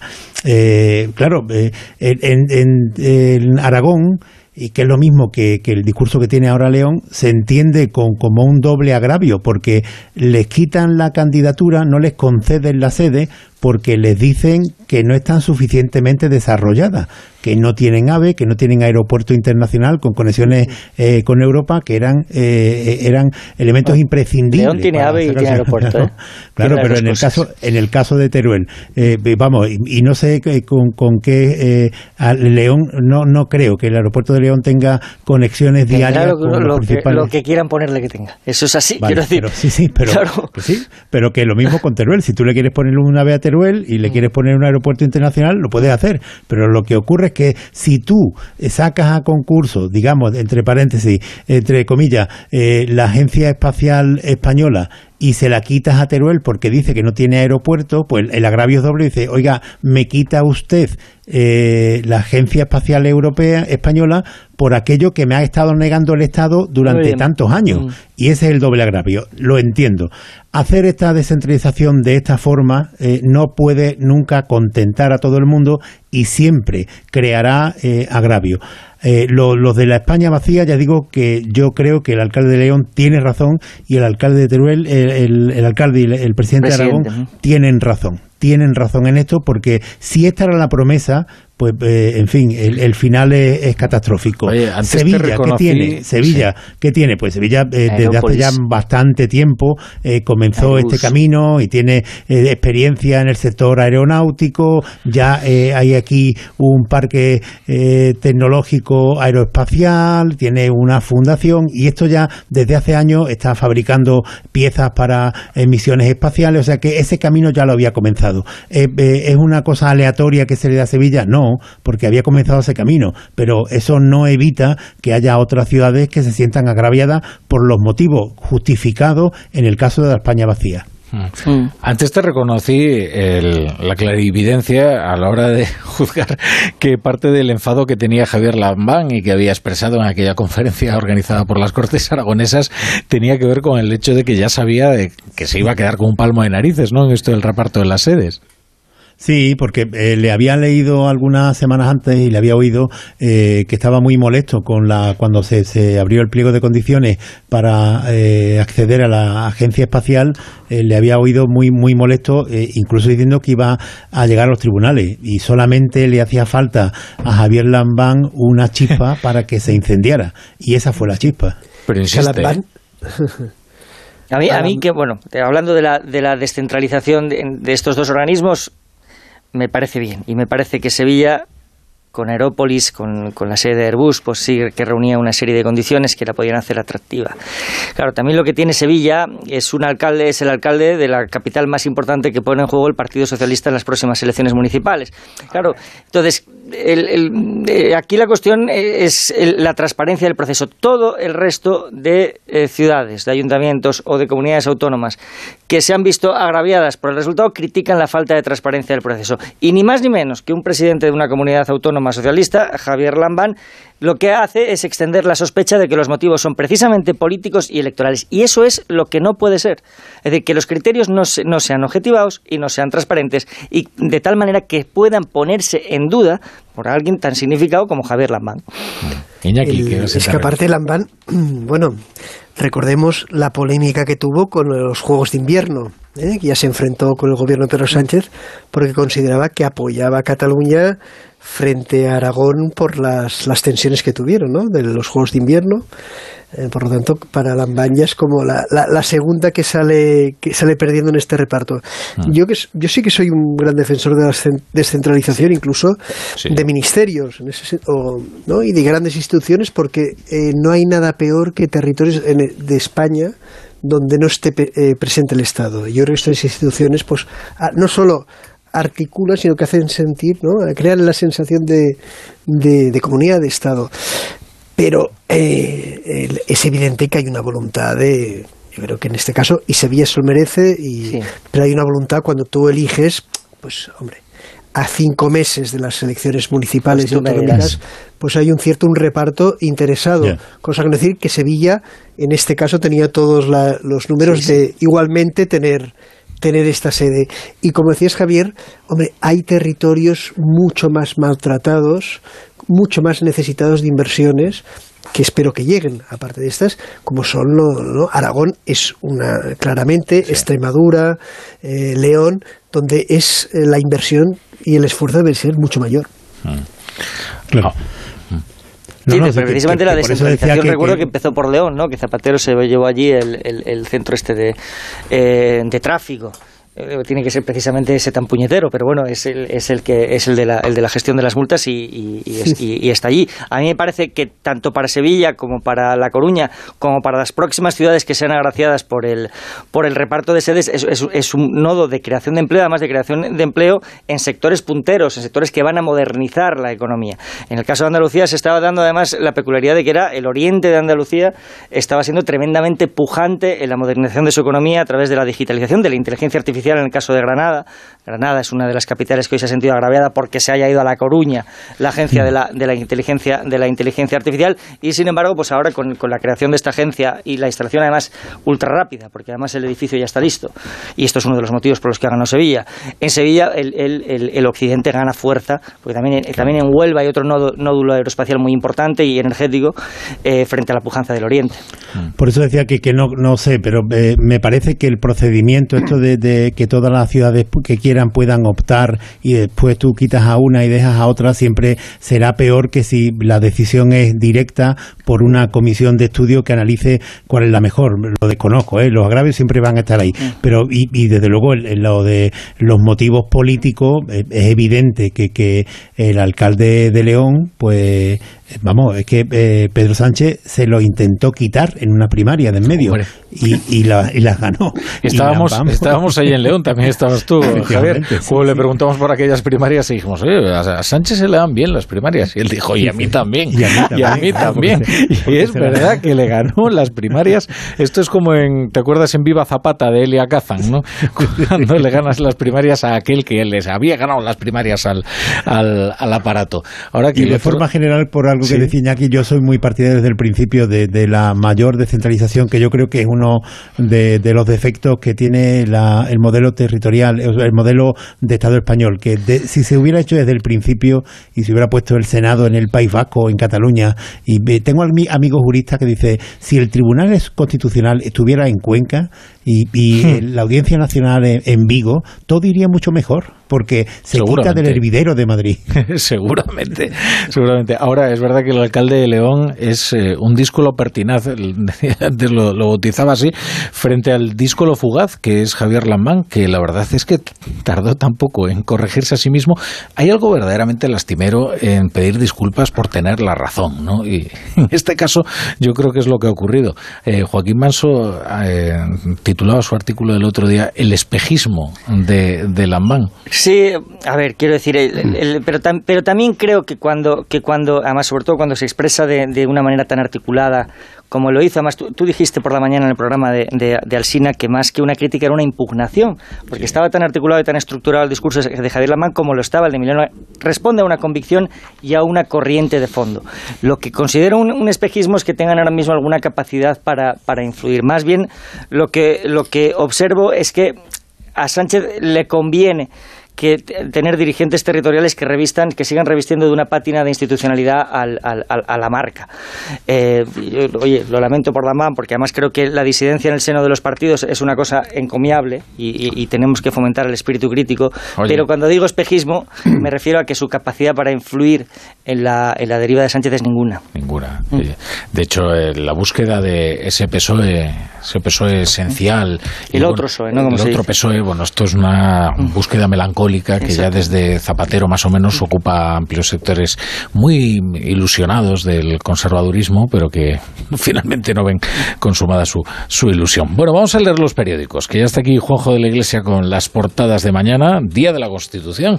Juanjo de la Iglesia, ¿qué tal? Buenas noches. Muy buenas noches. Pues no aparece la Constitución en ninguna portada que esté lloviendo, ¿no? De momento no. En los periódicos de mañana no sé si harán cambios todavía de aquí a mañana, pero por ejemplo El País, que acaba de llegarnos, abre con una encuesta de 40 dB. La división a la izquierda del PSOE acercaría el triunfo del Partido Popular. Una candidatura unida, encabezada por Yolanda Díaz, llevaría votos socialistas, llegaría a los 57 escaños y facilitaría reeditar la coalición. O sea, que haría perder votos al PSOE, pero daría posibilidades a una gran coalición de mm. gobernar por encima del Partido Popular. Según es una encuesta ficción, una encuesta sobre, sobre una hipótesis, eso está bien. sumar, que tendría 57, PSOE 96, pero claro, siempre que Yolanda Díaz consiga sumar, porque eso es lo que parece más complicado de todo esto, ¿no? PP 115 y fíjate, Ciudadanos 1. ¿Y hacen la ficción de si, de si van separados? Eso también lo hacen porque es interesante. Sí, eh, lo que pasa es que no... Vamos a ver, aquí lo que dice exactamente es... Eh, eh, que esto tendría un coste para el PSOE, ¿no? Dice, pero tendría un elevado coste si sumar Podemos, Izquierda Unida y Más Madrid fueran por separado. Tendrían 25 diputados menos. O sea, que el, cómputo total sería de una, esa especie de, digámoslo, de Frente Popular, tendría 25 escaños menos si se presentan por separado esos tres partidos, o lo que sean. Con sumar todo junto, toda la izquierda a la izquierda del PSOE junta, el resultado sería 115, 96, 115 PP, 96 PSOE, sumar 57, Vox 43. Ah, que quedaría de tercera fuerza, eso es, claro, eso es muy relevante. Eso es muy relevante. Y ahora, sin, con la izquierda completamente desunida, el resultado sería 124 el PP, 104 el PSOE, 20, luego ya 23, un 23 sumar, Unidas Podemos 7, Más País 2 y Vox tendría 46. Crecerían todas las candidaturas. Más País yo creo que entra dentro de lo razonable que vaya con, que sí que vaya con sumar, ¿no? ya, yo creo que ya ha sido eh, subsumido de facto. sí. pero, falta por saber qué va a ocurrir en, Podemos, porque todos estamos muy seguros de que hay unas diferencias irreconciliables, pero también estamos muy acostumbrados a las piruetas estrambóticas de, de Pablo Iglesias. Yo esto, quiero decir, eh, vale, es decir, es, es, un buen, es un buen ejercicio. Lo que ocurre es que el, el, el, las formaciones a la izquierda del PSOE generalmente generalmente eh, eh, obtienen voto en las, en las circunscripciones más urbanas, es decir, en las que tienen reparto proporcional. En las rurales tienen menos por eso, quiero decir, eh, yo me parece cuestionable esa que pudieran llegar a, una cosa tan alta, sobre todo manteniéndose el suelo los umbrales de los 100 escaños. Pero bueno, en cualquier caso sabe mucho más la persona que ha hecho la encuesta que yo. En todo caso, lo que sí que suena es un poco, no sé qué opináis vosotros, a toque de atención. Es decir, ojo, como no se presenten ustedes juntos, el PP y Vox rozarán mayoría absoluta. Sí, Caraballo. No, no, que, las diferencias entre Yolanda Díaz y Pablo Iglesias o Irene Montero, eh, en fin, eso convierte las distancias y la pugna de ciudadanos en una merienda de amigos. ¿eh? Que, yo, no, no, creo que nunca vayan a ponerse de acuerdo. Yo estoy de acuerdo, ¿eh? eh estoy de acuerdo con Caraballo. Sí. Yo creo que es completamente imposible, yo guardad la cinta, como decía, completamente imposible que concurran las elecciones unidos eh, Podemos ahora mismo, tal y como está planteado, más que nada porque Pablo Iglesias no tiene interés en una reedición del pacto de gobierno, tiene interés en otra cosa, está a otra cosa. Y esa otra cosa probablemente sea de crear, pues, eh, no sé, mm, arrasar con todo el espacio a la izquierda del PSOE para replantar y que florezca algo nuevo, ¿no? Y le ocurrió, eh, en las elecciones andaluzas ocurrió algo que yo creo que puede ser muy, eh, muy significativo, porque al final, después de mucho, acordaron una coalición que se llamaba Por Andalucía y el resultado para Izquierda Unida fue absolutamente frustrante, porque cuando terminaron las elecciones se dieron cuenta que la mayoría de la infraestructura la había aportado Izquierda Unida y que sin embargo por ceder en la, en la candidatura la, solamente tenían un escaño y los otros tres eran para, para Podemos y dijeron esto no se puede volver a repetir. Yo creo que en lo que está ocurriendo en el fondo de todo esto, lo que ha llegado al convencimiento Izquierda Unida, que es Yolanda Díaz, que Yolanda Díaz no está, vamos, es del Partido Comunista, no está en Izquierda Unida, pero eh, está ahí, que ellos con su infraestructura pueden reflotar Izquierda Unida bajo el nombre de Sumar. Y por su parte, en Podemos creen que tienen la marca suficiente como para presentarse a unas elecciones sin la hipoteca de Izquierda Unida y vencer. Mm. Más portadas, Juanjo. En la razón, primer titular, Moncloa negocia con Esquerra Republicana de Cataluña arreglar la exigencia de la malversación. La supresión de la sedición alienta a los secesionistas en la causa contra España en Estrasburgo. Primer titular. No, sonrisas, maliciosamente. Eh, sonrisa sardónica tenía Rafa La Torre. Mira, es que esto yo empiezo ya a entender algo más de la mecánica, ¿no? De cuando, cuando Sánchez dice que no va a hacer algo, puede hacerlo Pero si Sánchez no dice si lo va a hacer o no lo va a hacer, sin duda lo va a hacer. o sea, y ahora mismo había muchos socialistas muy nerviosos porque no sabían exactamente qué era lo que estaba planeando Sánchez con la malversación. Y es que probablemente esté tratando, todos lo hemos dado por descartado, no, no va a llegar tan lejos. Bueno, veremos. Ahora la portada de la razón lo que anuncia es que está negociándolo con Esquerra. Sobre todo porque a Esquerra le importa mucho este tema. ¿Se van midiendo vosotros, creéis, los eh, efectos electorales en las encuestas de este tipo de medidas? Porque da la sensación de que de momento no le está costando demasiado. ¿no? Esta encuesta que tú citas del país tiene hoy la primera parte y eh, se especifica en la información que la encuesta eh, se hizo, se realizó justo en los días de mayor polémica de la supresión del delito de sedición y de la controversia de la ley del CSI. Y da esos resultados para ellos de empate técnico entre el PSOE y el PP. Es decir, que a juicio de esos encuestadores, ni la sedición ni la ley del CSI, y la segunda más que la primera, influyen en el electorado del PSOE. y, el ejemplo más claro es el de los indultos. Cómo se, ¿no? Cómo no evitó el castigo con los indultos. Yo creo que es, es, la principal prueba de Sánchez y a partir de aquí ha ido, ha ido testando, pero siempre que se ha propuesto algo lo ha aprobado la teoría, bueno, y también como las polémicas duran tres días, pues... Bueno, lo que pasa es que yo creo que el efecto que va a tener todo esto va a ser más profundo de lo que pueden medir ahora mismo las encuestas. Pero bueno, eso ya se a no ser, Rafa, a no ser, Rafa, que el gobierno tenga razón y que lo que realmente influye en el voto sea la situación económica. Y como eso parece que se está moderando, por lo menos no estamos en el escenario apocalíptico que se... Eh, claro, claro que se dibujaba antes del otoño, pues, eh, en fin, la, inflación está como está en España, que se ha contenido, eh, el, índice de precio al consumo, pues, en fin, eh, y esto le está saliendo bien a Pedro Sánchez. Y la confianza del Partido Socialista ahora es justamente esa, que el año que viene puedan quitar de en medio, que esta otra apuesta que hicimos tú y yo el otro día, quitar de en medio todas las polémicas legislativas que puedan y centrarse en la evolución económica. Sin duda. Más periódicos, Juanjo. El Mundo, el primer titular, un asunto propio del diario. La ex número dos de Calviño coloca al marido de la ministra. Ana de la Cueva, exsecretaria de Estado de Economía, nombra a Ignacio Manrique de Lara alto cargo en Patrimonio Nacional. El organismo depende del ministro Félix Bolaño y el comité de nombramientos está formado por cargos del gobierno. El marido de la vicepresidenta será coordinador de estrategia comercial. Yo cuando sea mayor quiero ser coordinador de estrategia comercial de Patrimonio Nacional. Ahora mismo quiero decir, bueno, la información ya la he descrito perfectamente. Eso, lo digo yo, ¿eh? no lo digo sí, entre comillas. ¿Qué vas a decir? que, cuando sea mayor quiero ser marido de la ministra. no, que en este caso es, eh, ponemos ministra porque en el título no cabía vicepresidenta, que tiene, que tiene una extensión limitada, pero la señora Calviño es ministra vicepresidenta de, de, asuntos, de, asuntos, de asuntos económicos.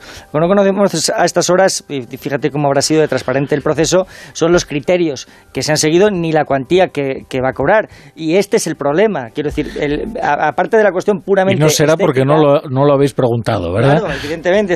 aparte de la cuestión puramente estética, es decir, que el, marido de la vicepresidenta pase a cobrar pues, un salario público de más de seis cifras con, con, toda seguridad, porque eso sí que más o menos lo podemos saber, dependiendo de la persona que hasta hace un año era subordinada directa de, su esposa, pues es una cuestión estéticamente a mí me parece impresentable, que no tiene nada que ver con la regeneración de la vida pública. Pero aquí lo que mueve, lo que mueve directamente a la sospecha es que no conozcamos esos criterios. Es decir, un, mínimo de transparencia exigiría para que, para estas posiciones conociéramos cuáles son los criterios de selección que se han seguido, quiénes son las personas que se, que se han presentado, cómo se les ha puntuado y por qué se ha decidido en definitiva que sea esta la persona mejor dotada para esa posición. Hay otro titular en primera del mundo que me llama la atención, no lo veo en otros periódicos y es sido una noticia internacional importante. Kiev ataca con drones dos bases en el interior del territorio ruso. Digo que además que es eh, eh, importante porque he estado mirando la distancia en la que están las bases estas atacadas y Moscú está más cerca.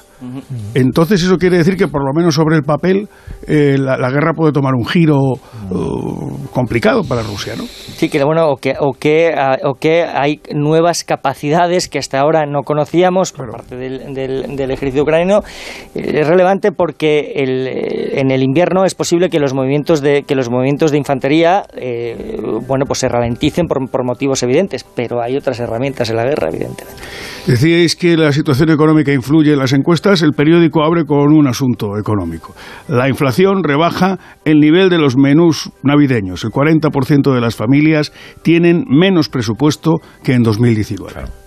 Sí, no, esto sí que es un dato que es indiscutible, que va a haber unas navidades probablemente más austeras en la inmensísima mayoría de las casas y que probablemente, bueno, los Reyes Magos, digamos que contengan algo la euforia consumista este año y es inevitable porque cuando pierdes poder adquisitivo, en consecuencia también, eh, pues eh, te, cortas más a la hora de, de consumir. En ABC con uno de los temas del día, una fotografía de Inés Arrimadas con este titular. Arrimadas prolonga la agonía de Ciudadanos. Lanza un órdago a su amigo, entre comillas, Edmundo Val y dos puntos. Solo renunciará a liderar el partido si su mano derecha retira una candidatura a las primarias más cercana a pactar con el PSOE.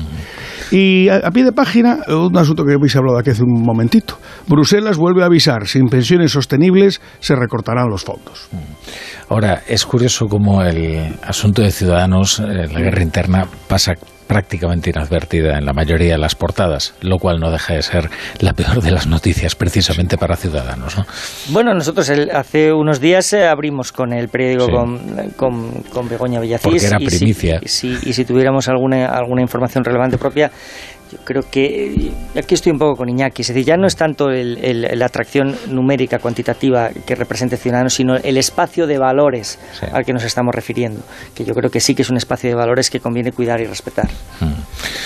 Bueno, estaba viendo lo de lo de la lo del marido de, Nadia Calviño. lo que pasa es que vamos a ver, alguna carga tiene que tener efectivamente la vida pública y el es que eh, esto de no querer renunciar absolutamente a nada, eh, decir, no, bueno, es que es mi marido, ¿qué le vamos a hacer? Ya, pero eh, es que le ha colocado su ex número dos. Y aunque todo el proceso sea de una limpieza verdaderamente pulcra, es muy difícil de, creer que no ha influido en nada la relación familiar que tiene con la vicepresidenta. Y quizás en países con una cultura democrática un poquito más arraigada se entiende esto de una manera mucho más. Yo, perdóname, pero el mero hecho de que se postule al puesto. Claro. perdóname, pero es que, lo, es que lo veo ni más ni menos así, porque entiendo que además es una persona que trabaja, o al menos trabajaba en una empresa tecnológica eh, de relativo prestigio, en la que tenía una buena posición.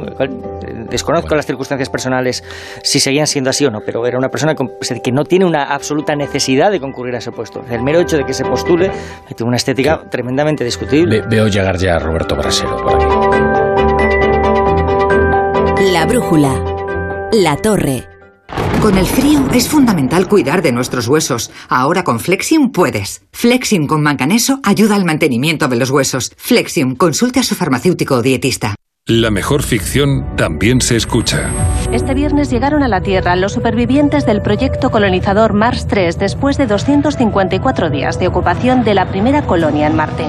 La catástrofe de la Estación Espacial Mars 3, financiada con capitales privados de prima del multimillonario Aaron Forbes, resulta un duro revés para el proyecto de colonización extraterrestre. ¿Qué pasó allí? La gran pregunta. ¿Qué pasó realmente allá arriba? Retornados. Descarga la aplicación de Sonora en tu móvil y disfruta de grandes producciones en audio por solo 4,99 al mes. Tienes 15 días de suscripción gratis. Sonora, películas, series y documentales para la gente que escucha. ¿Estás preocupado por tu colesterol? Toma citesterol. Una cápsula al día de citesterol con berberis ayuda a mantener los niveles normales de colesterol. Recuerda, citesterol. Consulta a tu farmacéutico o dietista. ¿Tiene tu empresa una iniciativa de voluntariado o quiere participar en un proyecto de acción social? Forética, en colaboración con A3 Media, organiza Give and Gain, la Semana de la Acción Social y el voluntariado de la empresa. Del 12 al 20 de diciembre, entra en forética.org e inscríbete. La oportunidad de mejorar la calidad de vida de las personas en tus manos. Únete. Con el frío, los huesos me avisan de que voy cumpliendo años. Toma Flexion Articulaciones. Flexion con manganeso contribuye a mantener los huesos en condiciones normales. Flexion Articulaciones, de Pharma OTC. Entonces, ¿con la alarma nos podemos quedar tranquilos aunque solo vengamos de vacaciones? Eso es, aunque sea una segunda vivienda.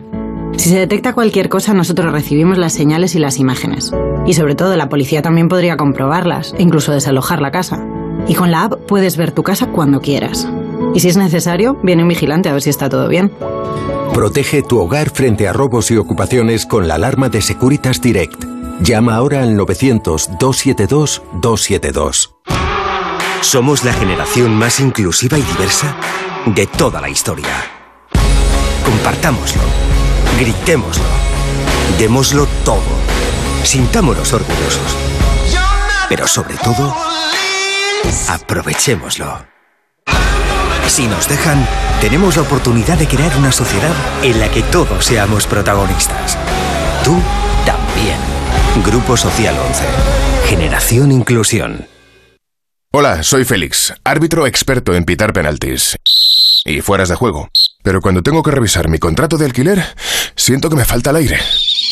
Por eso soy de legalitas, porque sé que con una llamada un experto me ayuda a resolver lo que yo no domino. Hazte ya de legalitas. Y ahora por ser oyente de Onda Cero, y solo si contratas en el 91661, ahórrate un mes el primer año. Legalitas, y sigue con tu vida.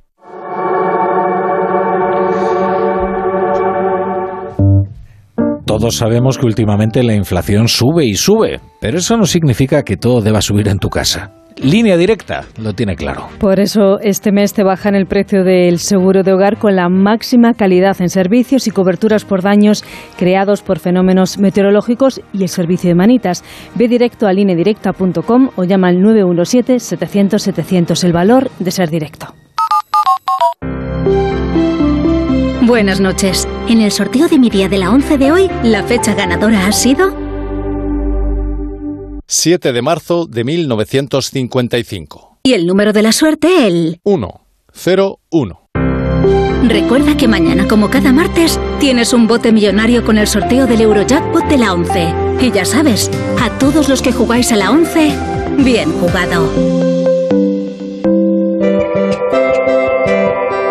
Roberto Brasero, buenas noches. Hola, muy buenas noches, Rafa. ¿Qué tal está transcurriendo el puente en lo meteorológico? Pues mira, aquí pendientes de esta semana de tres lunes para algunos, aquello no es nuestro caso, pero No, los que no. libren los festivos van a Como tener- Alsina. Claro, pues tres lunes se van a encontrar. Bueno, hoy, el miércoles y el viernes. Claro, libras parece domingo, al día siguiente el lunes, también te lo puedes tomar como tres viernes.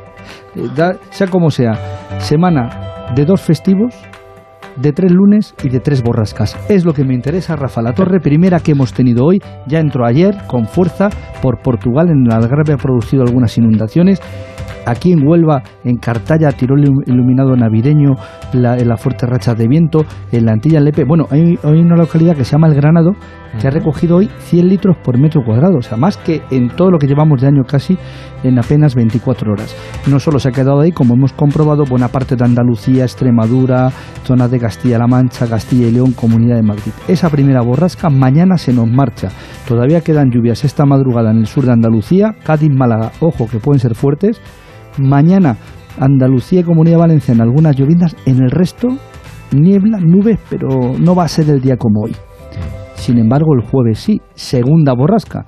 El miércoles ya empieza a llegar, el jueves como el día de hoy y otra tercera que nos espera para el próximo fin de semana. Ya ves tú qué entretenido tenemos Bueno. este largo puente. Lleve usted, que se ha ido de puente, pues se tenía que haber quedado trabajando. No, claro, ese es nuestro consuelo.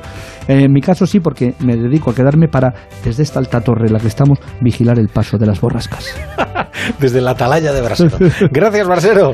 Desde la atalaya de Rafa la Torre.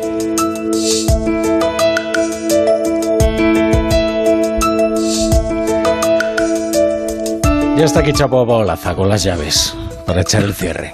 Chapu, buenas noches. Buenas noches, Rafa La Torre. A ver qué traes un peinado, eh, viene como Tintín. Sí, porque me he cortado el pelo en estos días de asueto, que son las obligaciones de todo intelectual. y asearse medianamente. No, hombre, asearse es, es una obligación diaria de todo ser civilizado, pero Claro. bueno, Chapu, a ver qué te has apuntado en el cuaderno. Bueno, pues traigo que es bueno, pues traigo el macropuente de, de diciembre, más bonito que los que hacía Calatrava. Ocupación al 90 y no sé cuántos por ciento, gente gastando por ahí 600 millones de desplazamientos.